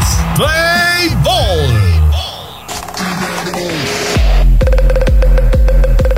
Bueno, pues estamos ya entonces listos para presentarles toda la información deportiva y aquí en Tribuna Matutina, bueno, pues prácticamente le damos seguimiento a todos los hechos deportivos que han marcado la historia en esta materia. Mi estimado Mario, te saludo con mucho, mucho gusto. ¿Cómo estás? Muy buenos días. Feliz Día de Reyes. ¿Cómo te va? Buenos días, Gallo. Buenos días al auditorio. Feliz Día de Reyes. Espero que no te hayan traído puro carbón. Yo sí me porté bien. A Sí. mí sí me tocó regalo. No, a mí sí me trajeron puro carbón para la carnita asada del fin de semana. Pero bueno, contentos, contentos. Feliz Día de Reyes a todo el auditorio, a todos los niños de Puebla que ahorita se levantan emocionados. Aquí el mío ya, este, ya levantó desde temprano y ya me tiene armando cosas. Bueno, pues sí, ahí está entonces. Hay que disfrutar este día con nuestros hijos. Pues vamos a entrar en la materia, Mario. Damar Hamlin finalmente abrió los ojos después de tres días de estar internado y estar en terapia intensiva tras sufrir este paro cardíaco en el pleno partido ante los bengalíes de Cincinnati, donde el defensivo de los Bills de Buffalo pues incluso debió ser resucitado en el campo de juego. Bueno, pues Damar Hamlin despertó y ¿qué crees? Preocupado por el resultado de su equipo ante el juego más importante de la temporada regular, pues lo primero que preguntó fue quién había ganado el partido. ¿Qué te parece esto? Sí, ayer recibimos esa noticia, esa muy buena noticia. Primero en la mañana los médicos que lo han estado eh, atendiendo pues dieron una rueda de prensa, anunciaron que eh, había buenas noticias, que su estado mental, que su estado eh, eh, este neurológico es muy bueno, que no no este no eh, no recibió daño daño neurológico, anunciaron que pues sigue obviamente grave, pero que está muy estable y que su evolución es muy positiva. Y luego pues la noticia en la tarde noche fue que efectivamente que el jugador abrió los ojos, despertó, lo primero que preguntó fue quién había ganado el partido, este obviamente ante el regocijo y la tranquilidad de su familia. Y pues parece que todo todo camina muy bien y parece que pues estará estará estará recuperado muy pronto, lo cual es una noticia extraordinaria, lo cual de verdad pues es eh, lo que todos esperábamos después de esta este dramático momento, de este dramático este serie de eventos que, su- que sucedieron a partir del juego de lunes por la noche. Ahora las noticias son buenas, son positivas. Y por otro lado, pues la NFL ayer anunció que el partido ya no se repondrá, Sí. que ya no hay ya no hay espacio, que ya no hay tiempo para seguir jugando y que eh, en caso de que este partido tuviera implicaciones en los playoffs y que estos equipos tuvieran que enfrentarse, incluso tenían la posibilidad o están pensando la posibilidad de hacerlo en un campo neutral para bueno, pues que no no haya no haya ventaja para nadie. Pero eso es lo de menos, el juego es lo de menos, yo creo que los dos equipos se sienten aliviados, se sienten tranquilos, sobre todo el equipo de Búfalo, de que uno de sus jugadores estrella, pues eh, a pesar de esta dramática, dramática situación, se encuentra, eh, no, no, no quiero decir bien, pero bueno, pues está evolucionando favorablemente y que muy pronto, muy pronto estará fuera del hospital. Así es, se está comunicando, digamos, por escrito con sus médicos. Así les preguntó quién había ganado el partido ante Cincinnati y lo mejor fue la respuesta que obtuvo justamente de los especialistas. Le dijeron, tú ganaste, has ganado el juego de la vida. Esto, bueno, pues después de que la franquicia de la NFL diera a conocer que Hamlin, repito, muestra mejoría y se encuentra, esto también es importantísimo, neurológicamente intacto. Cabe destacar que la liga, la NFL, pues no se ha pronunciado sobre la reanudación del Buffalo Cincinnati, pues ya lo, lo cancelaron, dices, ya de forma definitiva, ¿no? Sí, esa fue ya la decisión ayer, el partido está cancelado, ya no ya no hay tiempo, eso fue lo que lo que argumentó la liga que por tema de derechos de televisión, por tema de espacios ya no hay tiempo, ya no hay, ya no hay momento más para, para poder reanudar el partido y entonces pues la decisión es que queda cancelado, queda marcado como un partido que no se jugó y repito, en caso de que tuviera implicaciones en los playoffs eh, y que estos equipos tuvieran que enfrentarse, sería en un campo neutral para que no eh, haya ventaja para nadie. Exactamente. Bueno, pues ahí dejamos entonces este tema de Damar Hamlin que afortunadamente va evolucionando bien, va evolucionando muy, muy bien. Bueno, y bueno, pues ya se acabó la espera, mi estimado Mario. Hoy inicia la Liga MX, el torneo Clausura 2023. Son dos juegos para este día programados. El de las 7 de la noche de Necaxa contra el San Luis y estaba programado y digo estaba porque ya se suspendió el Mazatlán contra León que estaba programado a las 9 de la noche con 6 minutos pero pues ya informó la Liga MX que este partido de la jornada 1 me refiero a Mazatlán contra León, pues será reprogramado, esto como medida de precaución debido a la violencia que se ha venido pues presentando allá en Sinaloa a raíz, digamos, de la detención del ratón de Ovidio Guzmán. Este encuentro estaba programado para el viernes hoy, hoy precisamente a las 9 de la noche con 6 minutos en el estadio Kraken, por lo que ahora se moverá de fecha. Los eh, cañoneros informaron que pronto darán a conocer cuándo y a qué hora se jugará el partido ante la Fiera. Cabe recordar que esta situación, bueno, pues también afectó a la Liga de Expansión, me refiero a la situación de violencia, porque también el Dorados de Culiacán contra Corre Caminos también fue suspendido. Bueno, pues inicia el clausura 2023, digamos que lento a cuentagotas porque estos dos encuentros, principalmente el de Mazatlán contra León, tuvo que ser suspendido, Mario. Sí, esa fue la noticia del día de ayer. Eh, digo, implicaciones en todo, la lamentable situación en el estado de Sinaloa, eh, el lamentable brote de violencia después de la detención de Ovidio Guzmán, pues eh, obliga a que se tomen este tipo de decisiones, entre ellas pues la cancelación de estos dos partidos, un partido de Liga MX que se iba a jugar en Mazatlán, de un partido del ascenso que se iba a jugar en, en la misma ciudad de Culiacán, pues ahora eh, quedan suspendidos indefinidamente, ese es la, el comunicado de parte de la liga, y este pues hoy arrancaremos con un solo partido, con el del Necaxa, será el partido que arranque este torneo de la Liga MX, será pues eh, el, el, arranque formal y veremos cómo, cómo caminan los próximos días, qué decisiones se toman para reponer estos partidos que se jugarían en el estado de Sinaloa pero bueno, la pelota rueda, comienza el fútbol mexicano y mañana, mañana se presenta el Puebla. El Puebla se presenta el lunes, mi estimado Mario, ¿no? sí, sí.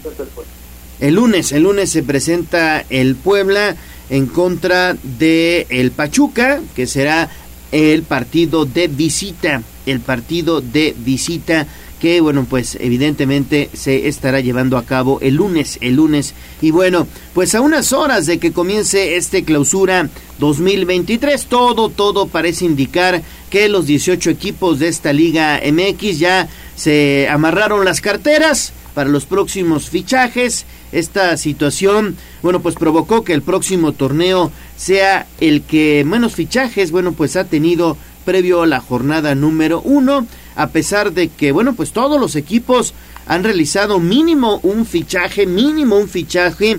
Bueno, pues este torneo de la Liga Mexicana contará únicamente con 65 altas entre todos los equipos. Bueno, pues esta cifra, eh, de acuerdo a la estadística que se ha presentado de la liga, pues es la más baja en un torneo corto en las últimas cinco ediciones. Esto previo al arranque de un torneo de la Liga MX.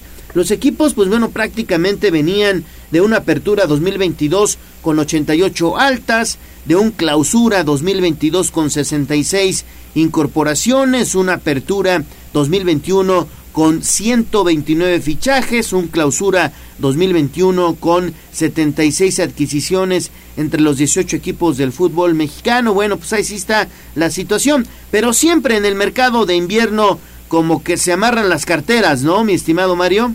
Sí, es, es muy común que esto suceda en el fútbol mexicano. Recordemos que venimos de la Copa del Mundo, que venimos de una un, un, un mercado récord de fichajes en el verano, que la situación económica por tema de pandemia y por otras situaciones no es la mejor y entonces pues han decidido los clubes amarrarse el cinturón en este eh, pase de invierno. Han sido pocos los cambios sí han hecho por lo menos un fichaje cada equipo pero pues han han sido pocos han sido limitados. Realmente han sido también pocas las bombas que hemos visto en el mercado.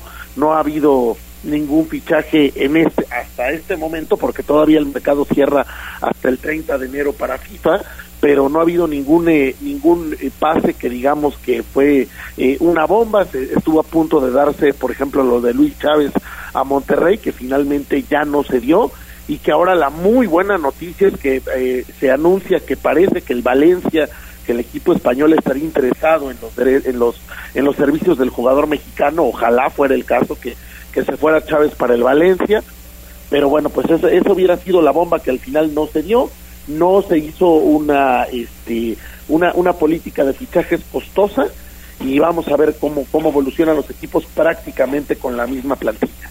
Sí, prácticamente con la misma plantilla que, eh, bueno, pues terminaron el torneo pasado, únicamente, eh, pues algunos, algunos equipos, como por ejemplo el, el América, ya ha, eh, pues, eh, anunciado que el portero Oscar Jiménez, quien era el suplente de eh, Francisco Guillermo Ochoa. Oscar Jiménez será el portero titular ante el Querétaro, esto en la jornada 1 de este clausura 2023. Bueno, pues ya repito, el sucesor de Memo Ochoa en la portería del América ya será Oscar Jiménez, al menos contra Querétaro, quien fue elegido por el Tano Ortiz para ser el guardameta titular de las Águilas el próximo sábado. Mañana, mañana se juega contra Querétaro este partido. El timonel azul crema pues prácticamente tiene toda la fe puesta en Oscar Jiménez, a quien considera pues un profesional, motivo por el cual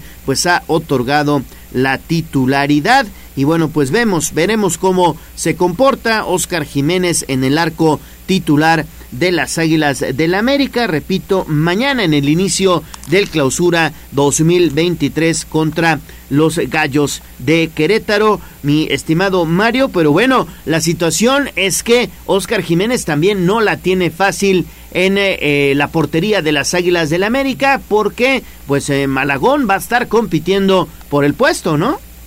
Sí, es la es la sorpresa que este, Joven Jiménez será elegido como titular. Sin embargo, el América sí hizo un fichaje, trajo a Malagón de Necaxa para cubrir el lugar de Memo Ochoa que se fue a Europa y eh, pues se esperará cómo va, cómo irán evolucionando los dos, cómo irán jugando los dos. Por ahora le llenó más el ojo al técnico el, el arquero joven y vamos a ver cómo le va en este primer partido y en las primeras rondas de- del, del fútbol mexicano. Bueno, pues veremos entonces qué sucede con el fútbol mexicano, con y especialmente con Oscar Jiménez. Y seguimos con más información porque ayer se da a conocer, bueno, pues esta esta declaración que eh, hace el Piojo Herrera, Miguel Herrera el Piojo, dice, eh, pues prácticamente alzó la mano para dirigir de nuevo a la selección mexicana. Él dice, el mejor ranqueado soy yo, su objetivo, pues la revancha evidentemente quiere el Piojo, luego de que Tata Martino pues ya dejó el banquillo tricolor tras el Mundial de Qatar 2022 y bueno, pues Miguel Herrera alzó la mano, por el puesto de timonel de la selección mexicana. Esto en una entrevista que tuvo con eh, pues eh, un programa de televisión. El ex técnico de Tigres manifestó pues que tras el gran proceso que vivió en el 2013 a 2015 bajo el mando de la selección mexicana, pues ya le abre una hipotética, diría yo, chance de luchar por el, eh, la dirección técnica, digamos, de la selección mexicana. Dice que hay una revancha natural. No me fui, eh, dice el Piojo, por resultados. Dice que entregó los resultados que le pidieron. Eh, él considera que hizo bien las cosas, eh, mejor que muchos. Y bueno, pues evidentemente quiere regresar a la selección mexicana. El Piojo Herrera, pues ya se apuntó también para dirigir al tricolor, Mario.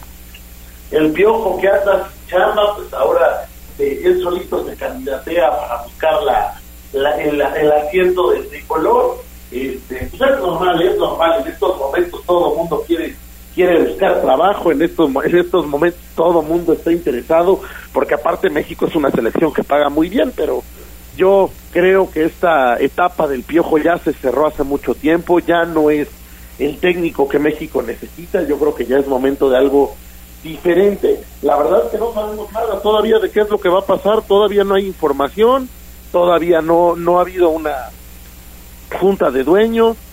Eh, México no solamente necesita un cambio de técnico o un técnico en este caso, porque el Tata Martino ya se fue. México necesita cambios urgentes en varios eh, puntos del fútbol mexicano y es el momento pues en el que no sabemos nada. Entonces habrá que esperar qué, qué dicen los federativos, habrá que esperar qué dicen los dueños. Pues el caso del Piojo levantando la mano pues era muy este muy comprensible y, muy este eh, muy muy muy muy predecible que, le iba a interesar pero yo no creo que sea por ahí. A ver del piojo al señor Almada a quién verías digamos con mayor posibilidad me gusta más Almada por la simple y sencilla razón de que sería su primera vez. El piojo ya estuvo segundas partes no son buenas es cierto que el Piojo se fue por un tema extracancha, que no se fue por haber entregado malos resultados, que hizo un buen mundial en Brasil, que, cumplió venciendo a Estados Unidos en Copa Oro, pero yo creo que ya, ya es momento de que haya algo nuevo. Lo de Almada me gusta por la razón de que trae a los jóvenes eh, de, de Pachuca, que sabe trabajar con jugadores jóvenes, que sabe renovar una selección pero yo no creo tampoco que sea ninguno de los dos. Por ahí tiene que haber otra opción. Sí, tiene que haber otra opción. Hay técnicos muy buenos, técnicos jóvenes. Yo creo que es momento de que en la federación pues se echen la mirada a técnicos jóvenes como por ejemplo el Jimmy Lozano que tendría pues eh, credenciales como para llegar a la selección mexicana, ¿no? Ese es mi candidato, ese es el que a mí me gustaría, el Jimmy Lozano, un hombre joven, un hombre que ya cumplió con la selección olímpica ganando medalla de bronce Tokio, un hombre que, que conoce bien el fútbol mexicano, que se ha formado de toda la vida, que es respetado, que es querido por los jugadores. Creo que el Jimmy Lozano para mí sería la persona ideal para, para esta etapa de la selección nacional. Bueno, pues entonces veremos qué pasa con la selección. Urge noticias de la selección mexicana. Y una triste noticia, mi estimado Mario, amable radio escuchas, en el fútbol internacional. Falleció el gran Gianluca Viali, exfutbolista italiano, murió desafortunadamente joven a los 58 años de edad, exjugador de la Sampdoria de Italia, de la Juve, del Chelsea, murió desafortunadamente este día por un cáncer de páncreas que padecía desde hace cinco años. Gianluca Viali, exfutbolista italiano, pues ya le digo, murió en un hospital de Londres por este cáncer de páncreas que padecía desde hace cinco años y que lo obligó a dejar su cargo de jefe de la delegación de la selección italiana de fútbol el pasado 14 de diciembre. Y bueno, la Federación Italiana confirmó en un comunicado su muerte y convocó a un minuto de silencio en señal de duelo al inicio de todos los partidos del próximo fin de semana. ¿Recuerdas al gran Gianluca Viali?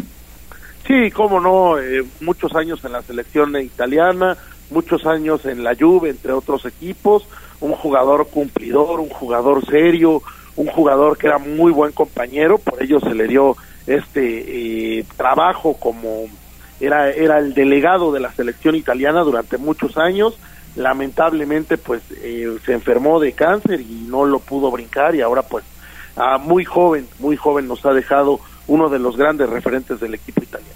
Sí, sí, sí, la verdad es que Yaluca Viali, delantero centro, recordemos, yo lo recuerdo muy bien en el Mundial de Italia 90, al lado de Totò Esquilachi. De Esquilachi y de Roberto Baggio. Exactamente, Yaluca Viali. Y, y, comenzó su carrera en el Cremonese, en el Cremonese, luego fichó con la Sampdoria allá por el año de 1984. En este equipo fue donde coincidió con el seleccionador Azzurro, con Roberto Mancini, y con él a partir de, este momento forjó pues una amistad que traspasó los terrenos de juego, hicieron historia al ganar el único escudeto en 1991, el único escudeto que atesora pues este club genovés en este palmarés eh, de la Sampdoria, tres copas de Italia, una supercopa en Italia en 1991, después pasó a la Juve, como bien lo mencionas Mario, en el 92 al 96, ahí ganó una Champions League en 1996, lo que le valió de trampolín para después pasar al Chelsea allá en Inglaterra. Estuvo en el Chelsea del 96 al 99, donde finalmente colgó las botas y bueno, pues una vez retirado, Yaluca Viali probó suerte como entrenador allá en Inglaterra, en el Chelsea y en el eh, Watford, ya sin, sin éxito, y no fue hasta 2019 cuando volvió a formar parte de un banquillo de la mano de su amigo, repito, Roberto Mancini, fue nombrado jefe de la delegación de la selección de Italia, con la que dos años más tarde, fíjate nada más, levantó la Euro 2020 en la que jugó pues un papel bien importante también Gianluca Viali, una figura del fútbol italiano que desafortunadamente fallece a los 58 años de edad por cáncer de páncreas lamentablemente nos deja uno de los grandes de la selección italiana a una edad pues muy joven, pero bueno, que descanse en paz Gianluca Viali. Que descanse en paz Gianluca Viali. Muy bien, pues algo que se nos quede en el tintero, mi estimado Mario, vamos cerrando la sección. Yo creo que ya no, Gallo, ya creo que ya estamos listos para lo que será la Liga MX, arrancando el día de hoy. Hay partidos interesantes este fin de semana, vamos a ver cómo se va acomodando el calendario y bueno, pues ya el lunes estaremos hablando del debut del pueblo. Sí, estaremos hablando el lunes ya de la previa que tendrá, pues en este partido, digamos, de debut de la jornada 1, el Puebla de la Franja contra el campeón Pachuca. Nuestras mejores vibras para todo el equipo de la Franja. Gracias, Mario. Y bueno, pues te dejo disfrutar del Día de Reyes. Fuerte abrazo. Igualmente, Gallo, acá haciendo la sección mientras uno arma juguetes. Que tengas muy buen día. Muy buen día, disfruta. 7.59 de la mañana. Vamos a hacer una pausa y volvemos con más información a Tribuna Matutina.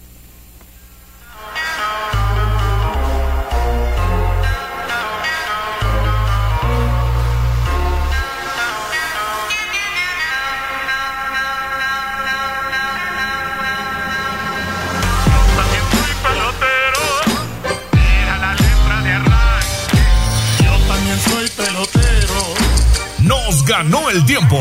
Hasta aquí, Deportes. Pero recuerden que todos los días tenemos una cita en Tribuna Matutina. Continuamos con El Gallo y la voz de los poblanos.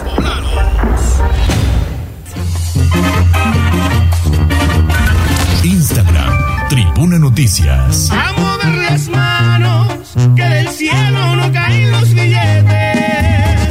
El En Puebla Puebla sí hay chamba. Bolsa de trabajo. Tribuna matutina.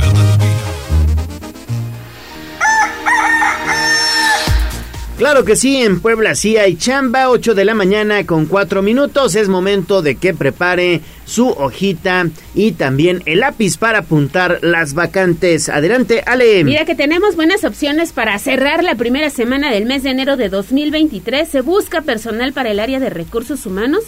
Hay que tener licenciatura en criminología o psicología de 6 a un año de experiencia. La zona de trabajo es en Puebla.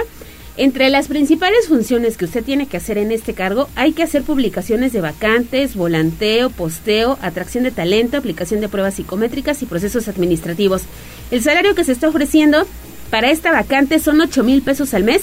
Hay que llamar al 303-4600 extensión 292140 o bien acudir a las oficinas centrales del Servicio Nacional de Empleo que se ubican en el callejón de la 10 Norte en un horario de 9 de la mañana a 6 de la tarde.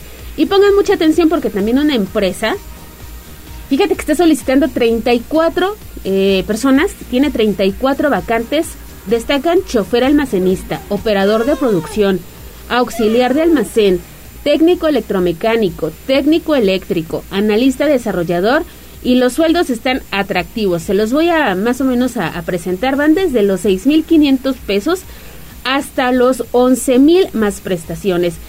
Se solicitan en algunos, mira, para este de, analista desarrollador, escolaridad, ingeniería química, dos años de experiencia y hay que acudir a este reclutamiento masivo a partir del lunes 9 de enero de este año, de 9 de la mañana a 3 de la tarde en oficinas centrales del Servicio Nacional de Empleo que se ubican en el callejón de la 10 Norte 806 allá en el barrio del Alto. Toda esta información se las estamos compartiendo a través de la transmisión en redes sociales.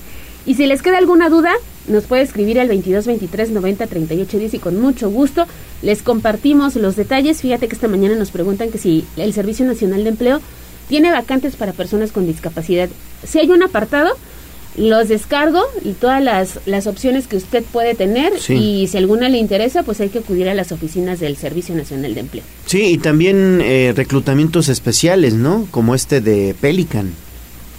Sí, son 34 vacantes que se tienen disponibles y están muy atractivas. Así que yo que ustedes voy alistando mis documentos para darme cita el próximo lunes 9 de enero allá en las oficinas del Servicio Nacional de Empleo. Y recuerden ustedes que son empleos formales, ¿eh? Empleos formales. Esto quiere decir que van a ser dados de alta ante el Seguro Social con todas las de la ley. Así que bueno, hay que aprovechar.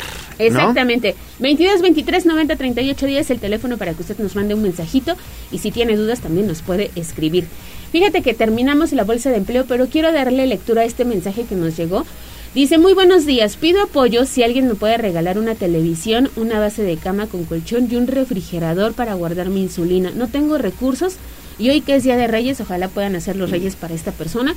Deja un número de contacto 756 1104 Si alguien puede ayudarle, busca tres cosas. Yo creo que lo más importante el refrigerador para que pueda guardar Refrigerador. insulina. Una televisión y una base de cama. Refrigerador, colchón. televisión y base de cama con, Con colchón. colchón. Bueno, pues ahí está. Es el 7. 756-1104-100 el teléfono si usted tiene algo en casa y que ya no ocupe y que pueda apoyar a esta persona, televisión, eh, base de colchón, base de cama con colchón y refrigerador, se los vamos a agradecer. Sí, se los vamos a agradecer y Dios se lo va a multiplicar. Haga usted el bien sin mirar a quién, por favor. Siempre eso es bien importante en nuestra sociedad. Bueno, pues ahí está. En Puebla sí hay chamba. las manos, que del cielo no caen los billetes. El trabajo es la suerte. En Puebla sí hay chamba. Secretaría del Trabajo del Gobierno del Estado de Puebla. Instagram, Tribuna Noticias. Poderoso caballero es el buen dinero. Tengo una columna, tengo dos columnas, tengo tres columnas, sí. Parecen unas torres todas las monedas que yo he guardado aquí. Bien, ahorrar es el paso más importante, pero ustedes deberían aprender más sobre el dinero. El granero. Aquí nuestros consejos de economía. En Tribuna Matutina. 8 de la mañana con 9 minutos. Maestra Rosario Viveros, qué gusto saludarle y antes que nada le deseo un feliz año 2023. Le enviamos un fuerte abrazo. ¿Cómo está? Hola Leo, buenos días. Lo mismo para ustedes, mucha salud, trabajo y pues bendiciones también. Y si llega el melate no nos vamos a negar, Ah, ¿verdad? No, no nos quejamos, maestra, ¿no? Antes que nada, chicos, muchas gracias por la rosca que me trajeron el día de ayer. Está deliciosa, dietética, por supuesto. Claro. Muchas, muchas gracias por el detalle. La verdad, muy, muy sabrosa. Muchas gracias. Qué bueno, maestra. Con mucho cariño y agradecimiento para usted que siempre está al pie del cañón aquí en Tribuna Matutina. Le mandamos un fuerte abrazo, ¿eh? Muchas gracias, Leo. Lo mismo para ustedes y repito que sea un excelente año, ¿no? Si el 2022 tuvo ahí sus detalles, pues que este 23 sea todavía muchísimo mejor que el pasado. Así será, así será. Y bueno, hoy con un tema bien interesante, maestra, los 12 emprendedores modernos más importantes. A ver, platíquenos, por favor. Claro que sí, Leo. Pues miren, todos pensamos que los grandes negocios o los negocios exitosos siempre fueron grandes, ¿no? Se empezaron como grandes y la realidad es que cuando empecé a buscar toda esta información me, me, me pareció muy interesante porque precisamente es eso, los, grandes corporativos que el día de hoy son importantes, todos o la mayoría empezaron precisamente como un pequeño emprendimiento. Y tenemos el clásico ejemplo, el primero y más, más, bueno, no más importante, pero muy conocido, pues Apple, ¿no? Steve Jobs fue un emprendedor, por supuesto, que recordaremos, empezó lo que al día de hoy conocemos como Apple en sus propias, en sus oficinas pequeñas en casa. Entonces, Steve Jobs es el número uno de los emprendedores modernos, en paz descanse. Otro caso significativo también, muy relacionado con él, pues Bill Gates. Obviamente lo que hoy conocemos como Microsoft, totalmente importante, totalmente mundial diríamos, pues empezó precisamente como un emprendimiento en una sala de una casa normal, ¿no? En la sala de vamos a hacer el negocio en la casa y pues empezamos así. Otro caso, FedEx. Fred Smith, todos vemos FedEx como un, como un monstruo, ¿no? De la logística. Y empezó también como un pequeño emprendimiento. Entonces, tenemos un tercer emprendedor que pasados los años, por supuesto, pues logró tener el emporio que al día de hoy conocemos como FedEx, ¿no? Otro más, conocidísimo también, Jeff Bezos y Amazon, ¿no? Lo sabemos perfectamente, ya en alguna eh, colaboración platicamos un poco, eh, pues empezó en el garaje de la casa de sus papás precisamente y pues pese a todo lo que la gente dice que toda la vida eh, Jeff Bezos fue exitoso en su negocio de Amazon, los primeros cinco años de, de vida de lo que fue Amazon se tuvieron pérdidas, ¿no?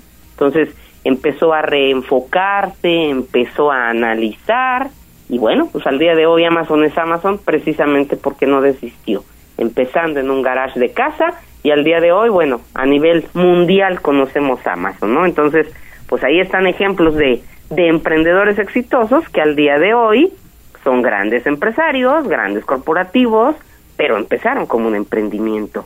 Tenemos otro caso, Larry Page, precisamente Google, también empezó en una computadora, como vamos, ahora sí que, pues como cualquier muchachito que decide iniciar un propio negocio, ¿no? Y a ver, a ver, ahora sí que a ver si pega.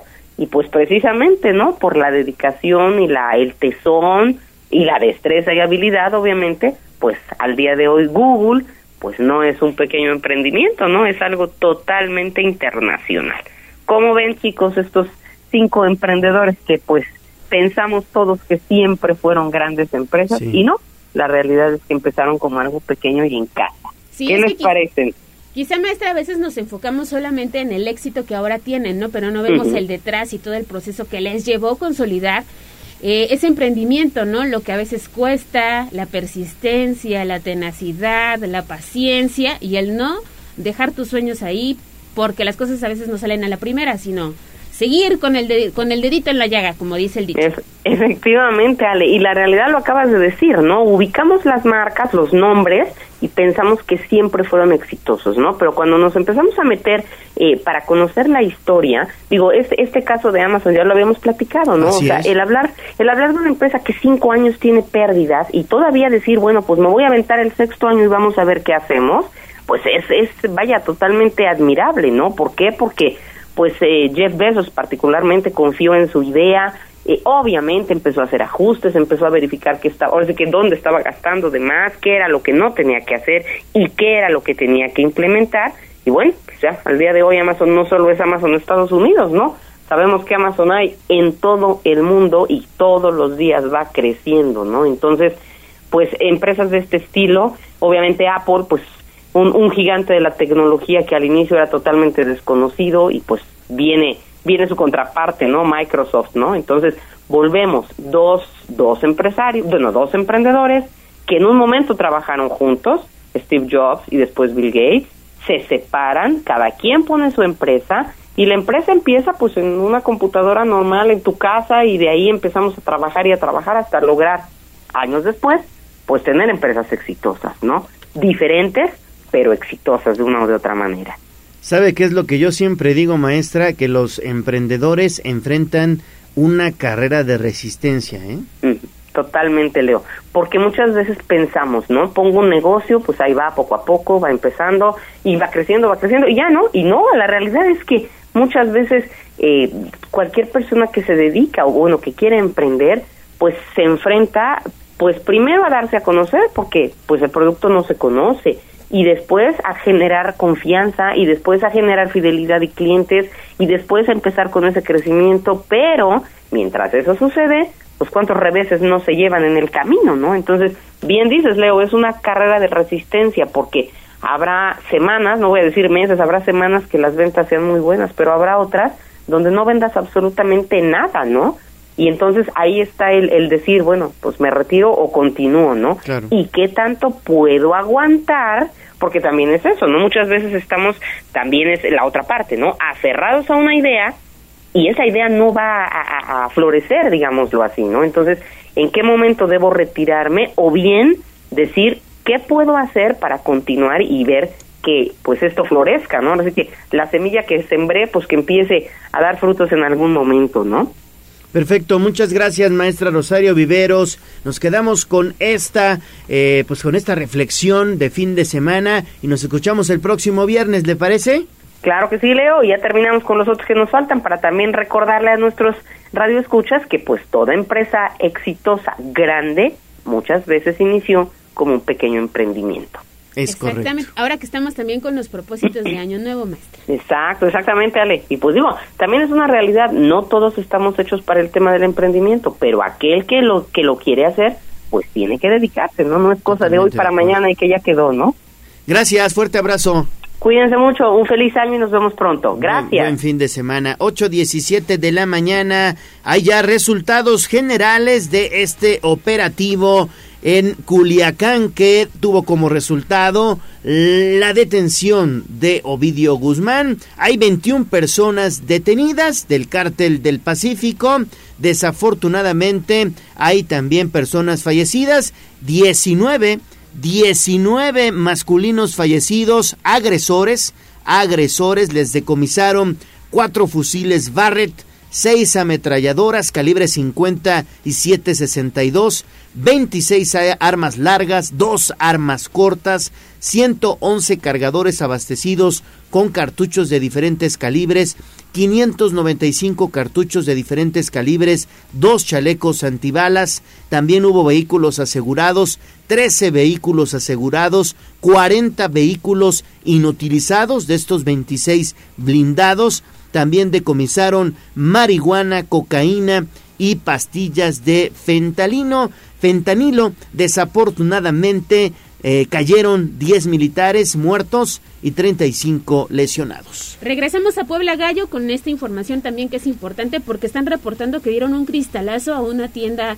que vende celulares en Avenida Juárez y la 25 Sur. Policía ya está resguardando el establecimiento hasta que lleguen los encargados, pero pues hechos que se presentan hoy en Puebla Capital. Antes de ir a pausa, ¿qué creen? ¿Qué? Tenemos regalitos. Y hoy es día de Reyes. Así que tenemos roscas de Reyes. ¿Les parece muy bien? Nos parece excelente. Bueno, pues vamos a regalar entonces las tres roscas de reyes, tres roscas de reyes, así que estén bien, bien pendientes, por favor, porque son roscas de reyes de la antigua Blanca de Cholula. Recuerden ustedes que las mejores roscas están en la antigua Blanca de Cholula, con un proceso artesanal, experimentados panaderos elaboran estas roscas rellenas de crema con almendra, nuez y pasas cubiertas con mantequilla. Puede visitarlos en San Pedro Cholula, en la calle Miguel Alemán 1701 y en sus pues, islas en Galería Cerdán y también en Cruz del Sur. Tres roscas, vamos a regalar una por eh, redes sociales. El primero que eh, nos escriba, el primero que nos escriba y nos ponga su nombre y de qué colonia nos escuchan en arroba tribuna vigila, arroba tribuna vigila. Y dos, vía telefónica, 222 242 1312. 222 242 1312. Llámenos, llámenos y usted podrá llevarse una rosca de reyes. Usted podrá llevarse una rosca de reyes de la panadería La Blanca de Cholula. Y bueno, pues, eh, y nosotros estamos muy contentos de que inmediatamente se estén comunicando. Creo que ya hay mensaje. Ya Guevara estaba haciendo señal de que ya había mensaje. Dice, hola, yo quiero la rosca, los escucho todos los días desde mi trabajo en un banco de la colonia San Manuel. Pasaría mi novio Félix Hernández. Saludos a todos. ¿Cómo se Órale. llama? Y vete Alejandra. Órale, muy bien, muy bien. Pues ahí está. trabajando en el banco. que trabaja todos los días en un banco allá en San Manuel. Bueno, pues ya tienes tu rosca para compartir en familia o con tus amigos del banco. Claro que sí, ya tienes tu rosca y los demás pues están hablando a aquí a- al estudio. ¿Ya se acabaron? Ya, ya, ya, tengo, No, ya tengo no. una incluso. La señora María Luisa Tenorio ya se la ganó, o sea, solamente quedaría una. Sí, María Luisa, María Luisa Tenorio, ¿va? sí. María. Luisa Tenorio ya también se Están lo bien ganó. ricas, ayer las probamos y de verdad que no se van a arrepentir, la acompañan con un cafecito o con chocolatito y miren, mmm. Bueno, pues ahí está. Vamos a hacer una pausa, regresamos con más.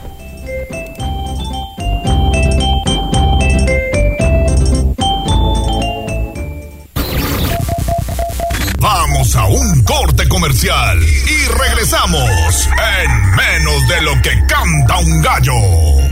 95.5 FM y 12.50 AM. La patrona del popular mexicano, la magnífica. Seguimos con el gallo de la radio. Sitio web, tribunanoticias.mx. Florete, vitore, cacahuate, trae chocolate, mazapán, cigarros y titac, rosas, bolas y tamal, de son partículas indiferentes, ¿verdad? Que al rozarse vienen haciendo una fuerza que pudiéramos llamar más bien, porque, mire usted, son cositas pequeñísimas, ¿verdad? Que una vez conjuntas es la palabra, la palabra lo dice, la fotografía de la palabra, por ejemplo. Mejoremos nuestro lenguaje con Miguel Campos y sus minucias del idioma. Parte de la mitad de la partícula de- del átomo.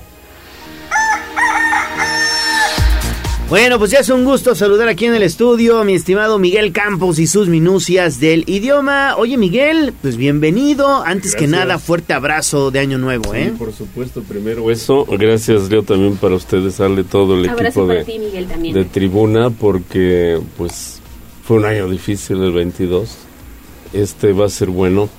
Hay que cuidar la salud sobre todo, ¿no? Sí. Teniendo salud se logran metas y todo. Y pues hay que tener muchos proyectos, esperamos que Y que uno los de los tengan. propósitos sea leer. Bueno, esa ha sido mi pelea durante años. Y ya les quiero presumir que ya retomé la Divina Comedia, ya voy a concluir por fin el Purgatorio. ¡Ay! Sí, empecé desde el año pasado y Ajá, platicábamos aquí. sí, Sí, sí, sí. Es una obra impresionante. Y también mm, empecé a leer las novelas ejemplares de Cervantes, ya les platiqué de La Gitanilla. La. Gitanilla. Ya la concluí. Y bueno, a propósito de esas obras, hoy les quiero platicar de algunas palabras. Si me permiten, damos la trivia, ¿no? De Perfecto. inmediato. Se suscitó un, una polémica a raíz del nombramiento de la nueva ministra de la Suprema Corte, eh, Norma Piña se llama. Norma Piña. Eh, si es- hay que decirle la presidenta de la Suprema Corte o la presidente. La pregunta es esa justamente, la trivia es co- cuál es la forma correcta. La presidenta, inciso A, o la presidente, inciso B, o ambas. ¿Cuál es la correcta? Hay una explicación un poquito amplia al final. Vamos a, a hacer breves Yo me para voy por la... tocar ese tema porque eh, es como un modelo para muchas Sí. otras otros usos, ¿no? Bueno, hablando de eso, justamente les decía de las palabras que me encontré con eh, leyendo estas obras de mm, la Divina Comedia de Cervantes. eh, y, y alguna vez en una conferencia escuché a un gran lingüista que se llamaba Rigo Cohen. Nos preguntó a los presentes, ¿cuál es el antónimo de Occidente? Y todos levantaron la mano, poniente, eh, todos an- andaban por ahí, el este, el antónimo de Occidente, ¿no? El este, etcétera. Entonces él nos explicó, no, no, no, no, no. Un antónimo es una palabra exactamente opuesta, Opuesta, a la otra. exacto. Entonces, si la palabra occidente viene de oxidere, que significa en latín morir, de ahí viene oxiso. El oxiso. El oxiso, el hoyo oxiso. El hoyo oxiso, ¿no? El oponente de occidente es nacimiento. Y la palabra nacimiento es oriente, porque viene de orire, que significa origen. De ahí viene origen, de orire en latín, y de ahí viene oriente. Así que el antónimo de occidente exacto, preciso, es oriente. Y de oeste, que es el equivalente sinónimo de, de occidente, el antónimo es este. Pero también la que me encontré en la Divina Comedia es la palabra orto. Orto también significa salida del sol. Y lo opuesto es ocaso, cuando se mete el sol. Así que orto y ocaso son antónimos. Este oeste son antónimos. Oriente y occidente son antónimos. Antónimos. Y luego, se puso el sol. Bueno, si se puso, se metió. ¿Y cómo sale? Se levanta. Por eso se llama el levante y él, eh, la puesta del sol, se levanta y se pone. Sí, son los cuatro eh, perfectos antónimos. Y ahí viene esa palabra orto que es rara en, en la Divina Comedia, de manera que leyendo se encuentra uno con muchísimos términos interesantes. ¿Entraría igual ocaso? No. Sí, el ocaso es lo opuesto de levante, se levanta y se, se apuesta, digamos, ¿no? A eso se refiere, son los oponentes precisos. Así que hay que leer, amigos, les recomiendo mucho. Y precisamente de eso les platico hoy en el número de enero de la revista Sibarita. Sibarita, El placer de la cultura. Está dedicado a la- al regreso a las artes. Hay que volver la cara a las artes. Las artes nos van a sacar de muchos problemas, hasta emocionales, espirituales, de, de depresión. Viendo una buena película, oyendo una buena música, que ahí recomendamos, hay secciones especiales, puede uno salir adelante de lo que nos pasó con el encierro de la pandemia, de, de un año completo, no todo 2020 y 2021 que fue como una secuela 22, todavía con muchos problemas, la gente está todavía dolida. Y esta revista trae esas recomendaciones. Yo escribo justamente de los libros que hay que leer en esta vida porque si no, no es vida y muchos los hacemos a un lado. Generalmente los libros claves, esos que alguno se llevaría a una isla desierta, ¿no? Les dicen. Los he ubicado por años y por país. Creo que uno de los más importantes, desde luego, es la Biblia, por todo lo que in- in- implica la historia del pueblo hebreo, la filosofía de los evangelios, eh, pero sobre todo de historia, esa historia del pueblo hebreo de reyes, reinas, jueces, patriarcas. Es historia verdadera, no es ficción. Así que si quieren conocer, hay que leer ese libro, más allá de lo religioso. Obviamente, la Ilíada y la Odisea, que son los libros claves para entender Homero, entender lo que pasó con Troya, que también fue real, Troya existió. Ulises no creo, porque eso ya más bien es ficción, pero es, es una obra llena de filosofía también. Un hombre que regresa a su hogar después de 20 años, que lo extraña, es la vuelta del migrante, ¿no? O sea, es uno impresionante. Las mil y una noches de la literatura árabe, para que ya se quiten la, el- el- la idea de que Aladino era árabe, no, era chino, ahí lo dice el cuento, o de que él iba a ver el, el jefe de los 40 De los ladrones. 40 no, no, no era jefe de nada, era un campesino que un día mirando ahí vio que entraban a una cueva y, y después entró, ¿no? Y se llevó el dinero, pero no era el jefe de nadie. O Simbad, el marino, que no era marino, claro. no era marino, era un comerciante que alquilaba barcos para trans- transportar eh, mercancía, pero no era marino, jamás jaló un cabo de, los barcos y todo el mundo lo conoce, el Simbad del Marino. Hasta películas hay, ¿no? Lean Las Mil y Una Noches, literatura árabe clave, porque ahí están el de Camerón de Boccaccio en Italia o la Divina Comedia, hablando de... Son los libros que hay que leer. Eso los recomendamos, eh, Leo, Ale, esta vez en Sibarita, la revista, y ma- mucho más eh, cantidad de colaboraciones para que la disfruten. De verdad, vuelvan a las artes, retomen las artes, eh, reactiven su vida emocional, mental, espiritual y van a ver que es sumamente interesante. Bueno, quiero darle un poquito de espacio a la trivia, de una vez la damos, eh, Venga. damos la respuesta, porque se suscitó por allí con el siempre polémico eh, diputado Noroña, cuando dijeron los periodistas, la presidenta de la Suprema Corte empezó ahí a mandar eh, tweets donde decía que no era correcto, que era la presidente. Y tuvo una polémica ahí con algunos periodistas y es necio con que la presidente. Y entonces ponía ejemplos absurdos. O a poco se dice la agenta. Decía él en sus tweets, ¿no? O a poco se dice la... O sea, nada más transformando las palabras como si fuera fácil. Mal, realmente, ¿no? La Academia de la Lengua ya tiene registrada la palabra presidenta desde hace un montón de años, legítima. Aquí lo hemos platicado le- ya muchas veces, que las palabras van ganando terreno en función de su uso y de su necesidad. Hace muchos años se decía la médico, se decía la arquitecto. Hoy, por Dios, ver a una mujer que es arquitecta, pues no le puedes decir la arquitecto, se oye feo. La arquitecta viendo perfectamente va con el espíritu del idioma, del género y número, igual que la, la médica o la doctora, La doctora, sin claro. ningún problema, ¿no? Eh, por ejemplo, alguna vez decían la, la árbitra o la árbitro. No había árbitras, ahora ya las hay. Ahora hay, sí. Y no veo ningún problema. Y a mí me llama la atención que en los años 40 más o menos, el padre Ángel María Garibay tradujo una versión de una comedia de Aristófanes que se llama La Asamblea de las Mujeres. Y en esa obra él dice, las mujeres somos peritas en administración de las casas. Le decían la perito. Él sin miedo hace 80 años, 70 dijo la perita. Legítimo, porque pues es una mujer perita, es una perita. Que haya perita en dulce y perita de pera, pues ese es otro problema. otra cosa. Es otra cosa, pero es la perita legítimamente, la perita en grafología, la perita en grafoscopía, etcétera, ¿no? Expertas. No le tengan miedo, la palabra presidenta es legítima, es un absurdo, es como un retroceso, eh, alca- un arcaísmo, se llama cuando quiere uno volver al pasado en materia del idioma. Así que reprobado al señor diputado Noroña por, por su necedad, no, no se vale.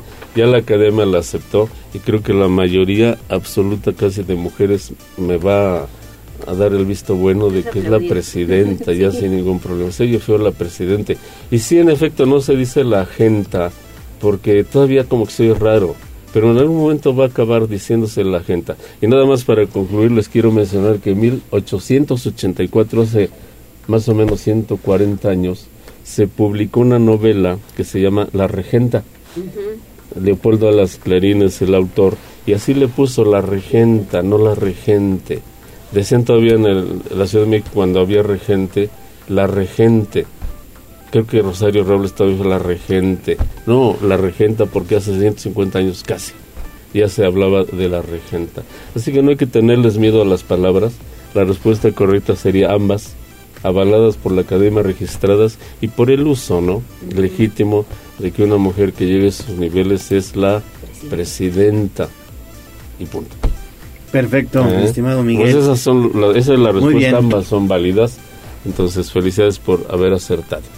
Gracias, Leo. Oye, Gracias, eh, espérame, antes de que te vayas, mi estimado Miguel, este, me han preguntado si, me han preguntado si das conferencias. Yo les dije que sí, a lo mejor ya te, que- ya te Ya comprometí. Ya me andas moviendo. Fíjate, Leo, que sí, sí, en efecto, en alguna ocasión hemos promovido, aquí lanzamos una convocatoria el año pasado para acercarnos a escuelas, sobre todo con los padres de familia, que tienen muchos problemas con sus hijos de deserción, de reprobación, y no saben qué hacer. Entonces me gusta mucho platicar con ellos, me invitan para mostrarles algún camino que no siempre siempre eh, hay imprecisión de por qué pasa esto con los alumnos, ¿no? Siempre he argumentado que la lectura es una gran solución, no es la panacea, no es la solución absoluta para evitar este tipo de problemas, pero ayuda enormemente. Entonces son pláticas que les doy quienes tengan interés en, en escuelas, Exacto. sobre todo, repito, los comités de padres de familia que hoy en el nuevo sistema o modelo educativo están contribuyendo mucho, se ocupan mucho de sus escuelas. Bienvenidos, les quiero dar, si me permiten, Leole, mi número Por de favor, WhatsApp, Miguel. escríbame, yo me reporto, es 22 21 86 11 14. 22 21 86 11 14 WhatsApp, un mensajito, me reporto y platicamos y verán que va a ser interesante experiencia. Sí, yo la verdad recomiendo mucho siempre a Miguel Campos, es un gran conocedor en el tema de la lengua, la literatura y obviamente de libros, que es lo más importante. Así que bueno, pues ahí está, si usted está interesado en una conferencia, la verdad es que no se van a arrepentir y es parte de la formación que debemos de tener en materia educativa y obvi- obviamente académica de todos nosotros. Sí, porque ahorita la educación está buscando capacitar mucho a los maestros Sí. para que sean mejores, ¿no? Y, y son corresponsables los padres, son los primeros preocupados por esto. Muy bien, Así Miguel. que enhorabuena por su interés si es que lo tienen y agradecido por si me invitan, por supuesto, ¿no? Gracias, Leole. Buen Feliz fin de año para Bien, todos. Un para gran ti. año. Felicidades. Gracias. Vamos a hacer una pausa y regresamos con más.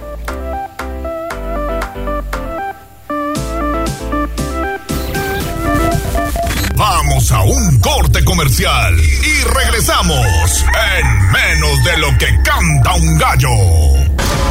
En este 2023 la magnífica te desea. Feliz año 2023. Seguimos con el gallo de la radio. Sitio web tribunanoticias.mx.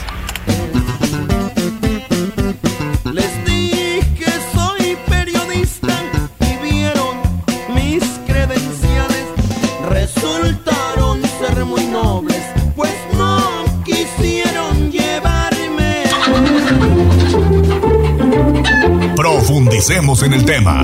Hablemos con el gallinero. En Tribuna Matutina. 8 de la mañana con 39 minutos, ya está aquí en esta mesa de trabajo mi estimada Veridiana Lozano, periodista y bienvenida Viri. Antes que nada, feliz año, ¿eh? Gracias, feliz año para ustedes, que hayan pasado unas felices fiestas, que hayan tenido hoy un bonito día de Reyes, que es un Sí. día precioso por los niños y por la ilusión, que todos le estén pasando muy bien y que comen mucha rosca hoy, qué rico, ¿no? Sí, no, nosotros desde ayer. Oye, los propósitos de año nuevo Toda van a empezar semana. después del 2 de febrero. No, no ves que Sobre oficialmente, todo- oficialmente el año empieza el 7 de enero. Del 7 de enero. ¿No? Sí. Sí. Ay, ¿no era tu cumpleaños? ¿Es tu cumpleaños hoy? Hoy. Oy, oye. Felicidades. Este, Y tú ya mañanitas, por favor. Me acordaba, algo me acordaba. Ahí están las mañanitas. Ale, justo en el momento. gracias, gracias, gracias. Felicidades, mira, Fuerte abrazo, ¿eh? Gracias, Y que gracias. sigas cumpliendo muchos años más y que nosotros los veamos. Sí, claro, que sigamos aquí todos aquí trabajando. Pero escucha las mañanitas porque no las escuchas. A ver, ah, ya, ya las. Mira, de fondo. Ahí están. Ya, ya escuché las mañanitas, muchas gracias. Ahorita el pastel que iban a regalar, no lo vamos a regalar, lo vamos a No, de hecho ya lo reservamos, ya, ya está reservado. Están ricos. Muy bien, Viri, pues muchas felicidades y vamos a entrar en materia porque pues en semanas recientes eh, aquí eh, lo hemos venido platicando de hecho con nuestros amigos Radio Escucha se ha incrementado de forma considerable la violencia en contra de las mujeres. Si bien esto eh, pues ha, ha- ha, digamos sido un, un problema global principalmente también de nuestro país, pues aquí en Puebla sí preocupa porque tenemos varios casos, eh, digamos, que hemos venido desarrollando nuestros espacios informativos y hoy eh, incluso el, el gobernador muy temprano hace ya un posicionamiento al respecto, ¿no? Así es, eh, Leo, pues para ponerlos un poquito en contexto, lamentablemente en los últimos 15 días, es decir, la última semana, los últimos días de- del año pasado y los primeros de este, pues estuvieron marcados por eh, feminicidios, desde el caso de la maestra del Humboldt, eh, Tante Hilde, hasta Maru Ocampo ayer, que lamentablemente encontraron ya su cuerpo y la Fiscalía General del Estado reveló pues que el presunto responsable fue un, un albañil que trabajó con ella algunos días en su casa, un caso demasiado eh, lamentable, bueno, lamentable como todos los feminicidios y las desapariciones. Hemos tenido también varias, eh, varios casos de, de mujeres desaparecidas en los últimos días. Y justo ayer, Leo, estábamos hablando tú y yo en la noche de qué hablábamos hoy. Dijimos, bueno, pues de la violencia contra las mujeres. Y hoy muy temprano el gobernador del estado, Sergio Salomón, pues eh, hace pública una reunión que entiendo tuvieron ayer en la noche, Sí. en la que deciden que eh, harán una una instalarán una mesa específica para la atención de feminicidios, casos de violencia contra las mujeres y desapariciones. Nos informan que en breve, pues el secretario general, eh, el secretario de Gobernación, Julio Huerta, dará más detalles al respecto, pero en esta primera eh, mesa de trabajo estuvo el secretario de Gobernación, el secretario de Seguridad Pública, América Rosas, que es la titular de Igualdad Sustantiva, la presidenta del Tribunal Superior de Justicia, el presidente del Consejo de la Judicatura, Carlos Palafox, y el fiscal general eh, Gilberto Higuera Bernal. Esto es de suma importancia, Leo, porque se va a dar una atención específica y prioritaria al caso de violencia contra las mujeres, lo cual es muy, muy importante para que se analicen estos casos, se resuelvan y lo más importante, se prevengan, ¿no? Haya un, una, un tema de prevención para que sepamos detectar la, la violencia y para que los hombres sepan que pues no pueden cometer este Claro. tipo de, de, de- de crímenes, este tipo de eh, desde gritos, este malos tratos, golpes, hasta lo peor que es pues matar a una mujer por un tema de género, ¿no? Y coincido contigo, Viri. En la semana algunas colectivas señalaban que no todo es responsabilidad del Estado. Si bien Así hay es. una activada una alerta eh, este, de género, pues decían también hay que trabajar en casa, en las escuelas, en la familia, con el tema de la prevención. Y yo recuerdo el año pasado este caso de esta chiquita María Isabel de Soquitlán, que te acuerdas, Terrible. que también fue uno de los hechos que marcó eh, Sí. el tema de los feminicidios en Puebla. Estamos hablando de una pequeñita de 10 años de edad. Sí. Y hoy con esta terrible noticia de esta activista, la, la Ibero, pues ya hizo un pronunciamiento también muy fuerte, ¿no? Y le está entrando el gobierno porque se esperaba que en estos días algunas asociaciones a nivel nacional le entregaran una petición para buscar acciones más concretas y poder prevenir estos hechos. Sí, y hace unos días también hubo una petición por parte de algunas mujeres en el estado de Puebla que firman una carta abierta al gobernador, la responde en su gira en Zacatlán, él empieza su rueda de prensa hablando de esto. Y yo creo que esto es muy importante que las autoridades asuman lo que está sucediendo, porque hemos visto con algunos gobiernos, a veces con el gobierno federal, que lo que hacen es como minimizar el tema y politizarlo, ¿no? O sea, decir, bueno, es que esta petición es un tema político, son intereses partidistas, son para golpear al gobierno, que se entienda, y, y creo que está pasando en estos momentos, que no es un tema de golpeteo contra el gobierno, ni mucho menos, y es nada más una petición de atención a lo que está sucediendo y a voltear a ver que están matando mujeres Eso. por violencia, por género, ¿no?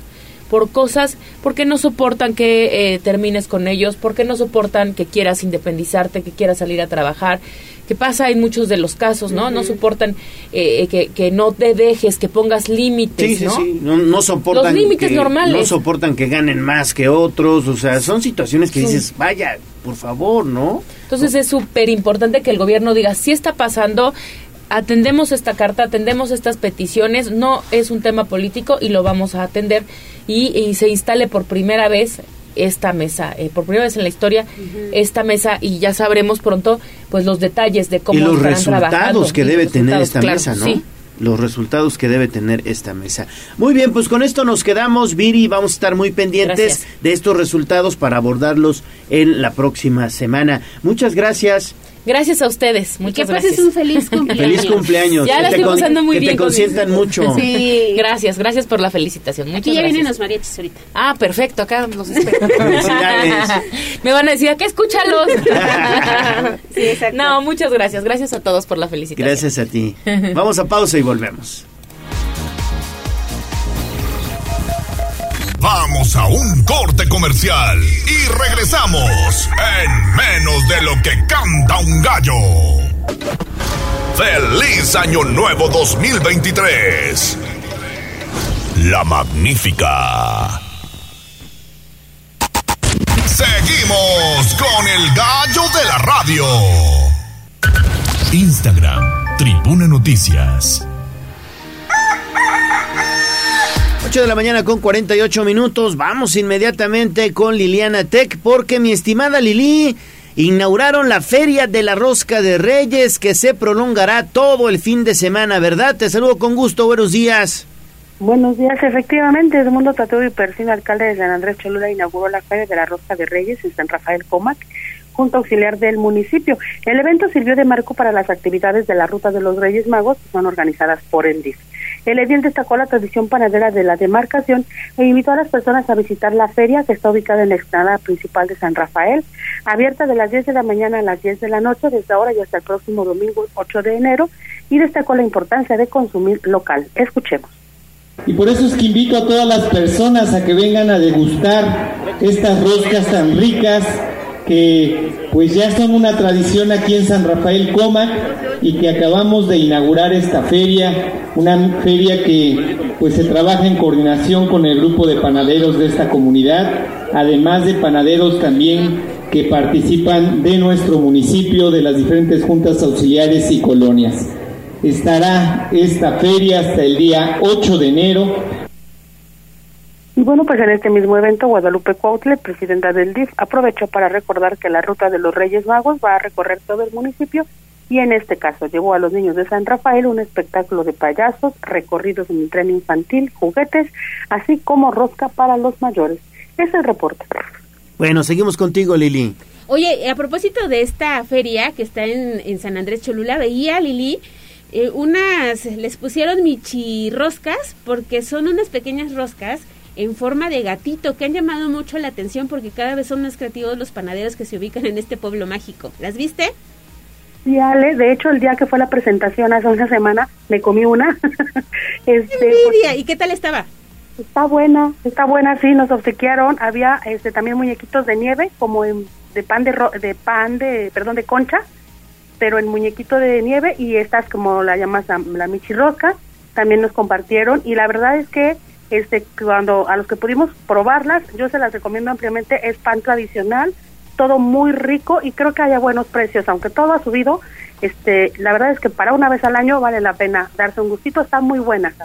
Perfecto. Pues probarlas. Y seguimos con los Reyes Magos porque precisamente investigaste el origen de la carta a los Reyes Magos, Lili.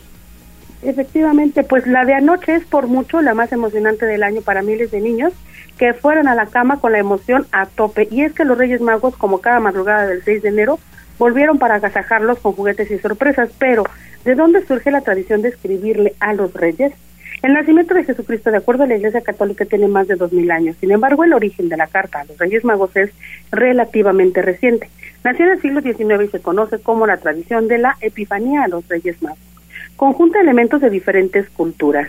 Pedir regalos a sus majestades es una forma de perpetuar el gesto que ellos tuvieron con Jesús y la promesa de que los niños bien portados tendrán una recompensa. La historia señala que la tradición de hacer carta a los reyes surgió en el año 1886, cuando se celebró la primera cabalgata de los Reyes Magos en la comunidad de Alcoy, en Alicante, España. Durante los primeros días del año, los niños escribían cartas que entregaban el 5 por la tarde a los propios reyes para que por la noche se hiciera la magia. La tradición fue teniendo variantes, eh, por ejemplo, las de dejar la misiva en el zapato. La tradición española cuenta que unos jóvenes de Nazaret se encontraron con el niño Jesús y al verlo pobre y descalzo le regalaron unos guaraches, unos zapatos. Por la noche ellos limpiaron los suyos y le dejaron en la ventana antes de dormir. Y cuando despertaron su calzado estaba rodeado de regalos que les habían traído los Reyes Magos en recompensa por su buen gesto. Otra versión tiene su origen en los Países Bajos y es que entre los siglos, los siglos XV y XVI las personas de bajos recursos o en situación de calle dejaban sus zapatos gastados en el suelo. El objetivo era que las personas ricas depositaran en ellas dinero o alguna ayuda y al paso del tiempo los niños pobres hacían lo propio y la noche del 5 de enero con la esperanza de que en vez de dinero pues les dejaran regalos sacaban sus zapatos. En alguna época en México se acostumbró también depositar la carta en el correo, tradición que aún perdura, pero es cada vez menos común, así como la de enviar un mensaje al cielo en un globo. Es el reporte. Perfecto, mi estimada Lili. Oye, y ya que estamos platicando de tradiciones, ¿cómo te fue con nuestros amigos de Chipilo? Ayer quemaron a la bruja Befana. ¿Cómo es esto? Fíjate que de acuerdo al folclore italiano, la Befana es una suerte de bruja buena que reparte dulces entre los niños con la esperanza de encontrar al pequeño Jesús de Nazaret. Por ello es conocida como la cuarta reina maga. Así lo contó Gabriel Mazoco, habitante de la comunidad de Chipilo, en donde la mayoría de los habitantes son de origen italiano. Comentó que de acuerdo a la leyenda, los reyes de Oriente se acercaron a la befana para que les indicara en dónde había nacido el niño Dios. Ella, sin embargo, se habría negado a darles información. Al poco tiempo se arrepintió y decidió buscar a sus majestades para guiarlos con el Salvador, pero ya no los encontró, por lo que desde entonces recorre las casas en donde hay pequeños con la esperanza de encontrar al niño Jesús. En Chipilo, comunidad del municipio de San Gregorio Arzompa, cada 5 de enero queman a la befana, una figura de papel maché de más de dos metros de altura. Esto para recordar a la bruja buena, pero también como una especie de ritual de purificación para dejar ir todo lo malo que ocurrió en el año anterior y recibir al nuevo con energías renovadas. Escuchemos. Se quema despidiendo el año viejo y recibiendo el nuevo ah, y esparciendo las cenizas y estas eh, cenizas significan buen augurio para todo el pueblo. Aquí en Chipilo tiene 37 años que se, que se hizo y la tradición la trajo Juan Dosetti. Y bueno, anoche justamente la figura de la befana salió desde el Zócalo recorriendo la calle principal del pueblo. Además, un hombre vestido de ella, de la befana, pues recorrió las calles del pueblo sonando su campana e invitando a todos a la, cera- a la ceremonia, tras la cual repartieron dulces, reviviendo la leyenda italiana. Comentarte que para esta ocasión los organizadores repartieron más de 1.500 aguinaldos y agasajaron a sus vecinos con un espectáculo de pirotecnia. Es el reporte. Perfecto, mi estimada Lili, muchísimas gracias. Son las 8 de la mañana con 55 minutos. Vamos con Gisela Telles porque hoy además de ser Día de los Reyes Magos, también estamos felicitando a las enfermeras y los enfermeros, Gis. Así es, Ale. Es una profesión muy dura y de muchos sacrificios, pero sumamente satisfactoria aun cuando todo se sentía perdido. Esto fue lo que manifestó Víctor Acevedo Bracamontes, enfermero general del Hospital de Cruz Roja de la ciudad de Puebla. Con tan solo 25 años de edad, Ale ya es un pilar fundamental del sector salud, ya que desde hace dos años ha manifestado su compromiso y dedicación a través de la atención y el cuidado de sus pacientes, principalmente durante la pandemia del coronavirus. Escuchemos. En cuanto a ese aspecto ha sido muy duro, muy duro porque fechas festivas pues no estamos con la familia. Ya sabemos que tenemos que trabajar, que los hospitales son 24 horas, los 365 días del año, entonces es muy duro, es una carrera que se sacrifica demasiado, pero también tiene sus, sus este, beneficios, el ver cómo la gente se va mejorando, el cómo te agradece y cómo, aunque a veces sus familiares ya lo vean perdida la, la situación, pero pues logran irse bien a casa. En el marco del Día de la Enfermera y el Enfermero, Acevedo Bracamontes compartió con Tribuna Noticias que su amor a dicha profesión nació gracias a su madre que trabaja en un hospital, pues en diferentes ocasiones compartió historias de las y los pacientes que lo motivaron a abonar al bienestar de todos los ciudadanos. Además dio a conocer que refrendó su compromiso después de que su abuelo enfermó y poco antes de que eligiera su carrera, ya que comprobó que era necesario conocer cómo cuidar, medicar, entre otros aspectos, a una persona en dicha situación.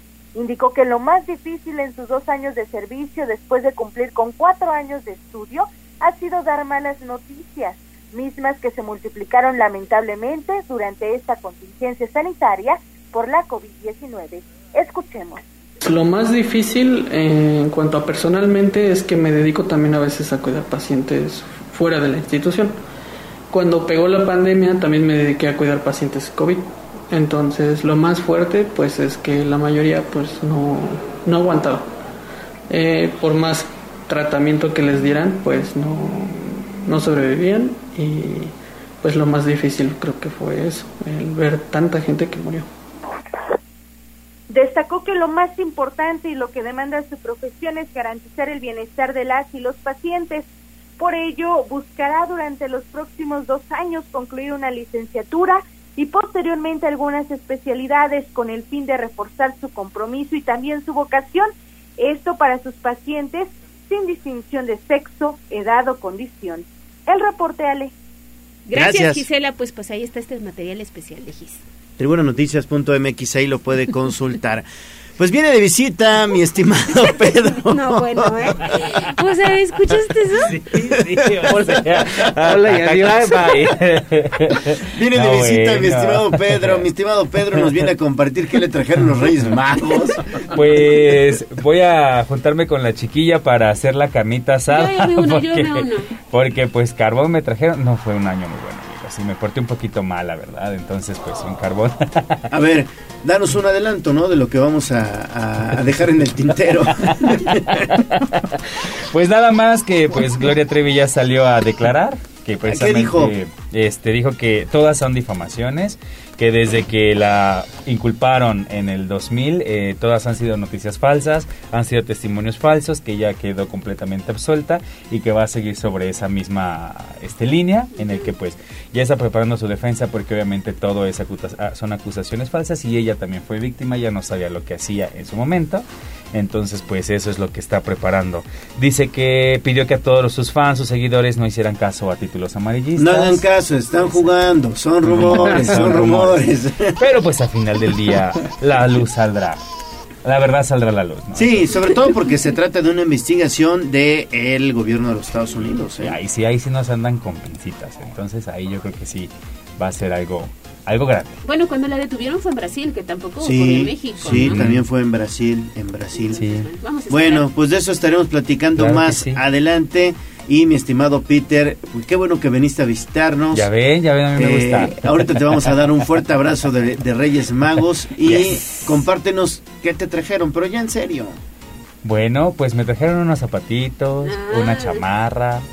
Hoy te fue bien, te portaste bien. Claro, no, no como, como el Sí, gallo, no o sea, de es que esos son gallo, reyes. sí, sí, sí. Es que esos sí son reyes. mayores, Sí, por supuesto. Pero pues agradece. Bueno, mi estimado Pedro, pues muchas gracias y antes que nada, pues un fuerte abrazo y una sincera disculpa por estos dos minutos de espectáculos, pero nos vamos a desquitar la próxima semana. ¿Te parece Es bien? correcto, sí, por supuesto, ya saben, a la orden. Gracias, amigo.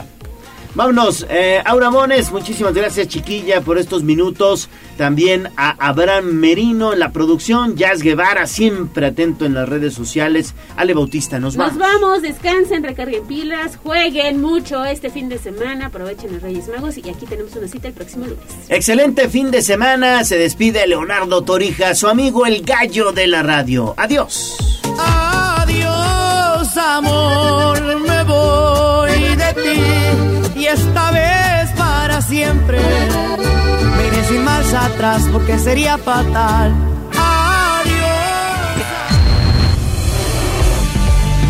Aquí terminamos Tribuna Matutina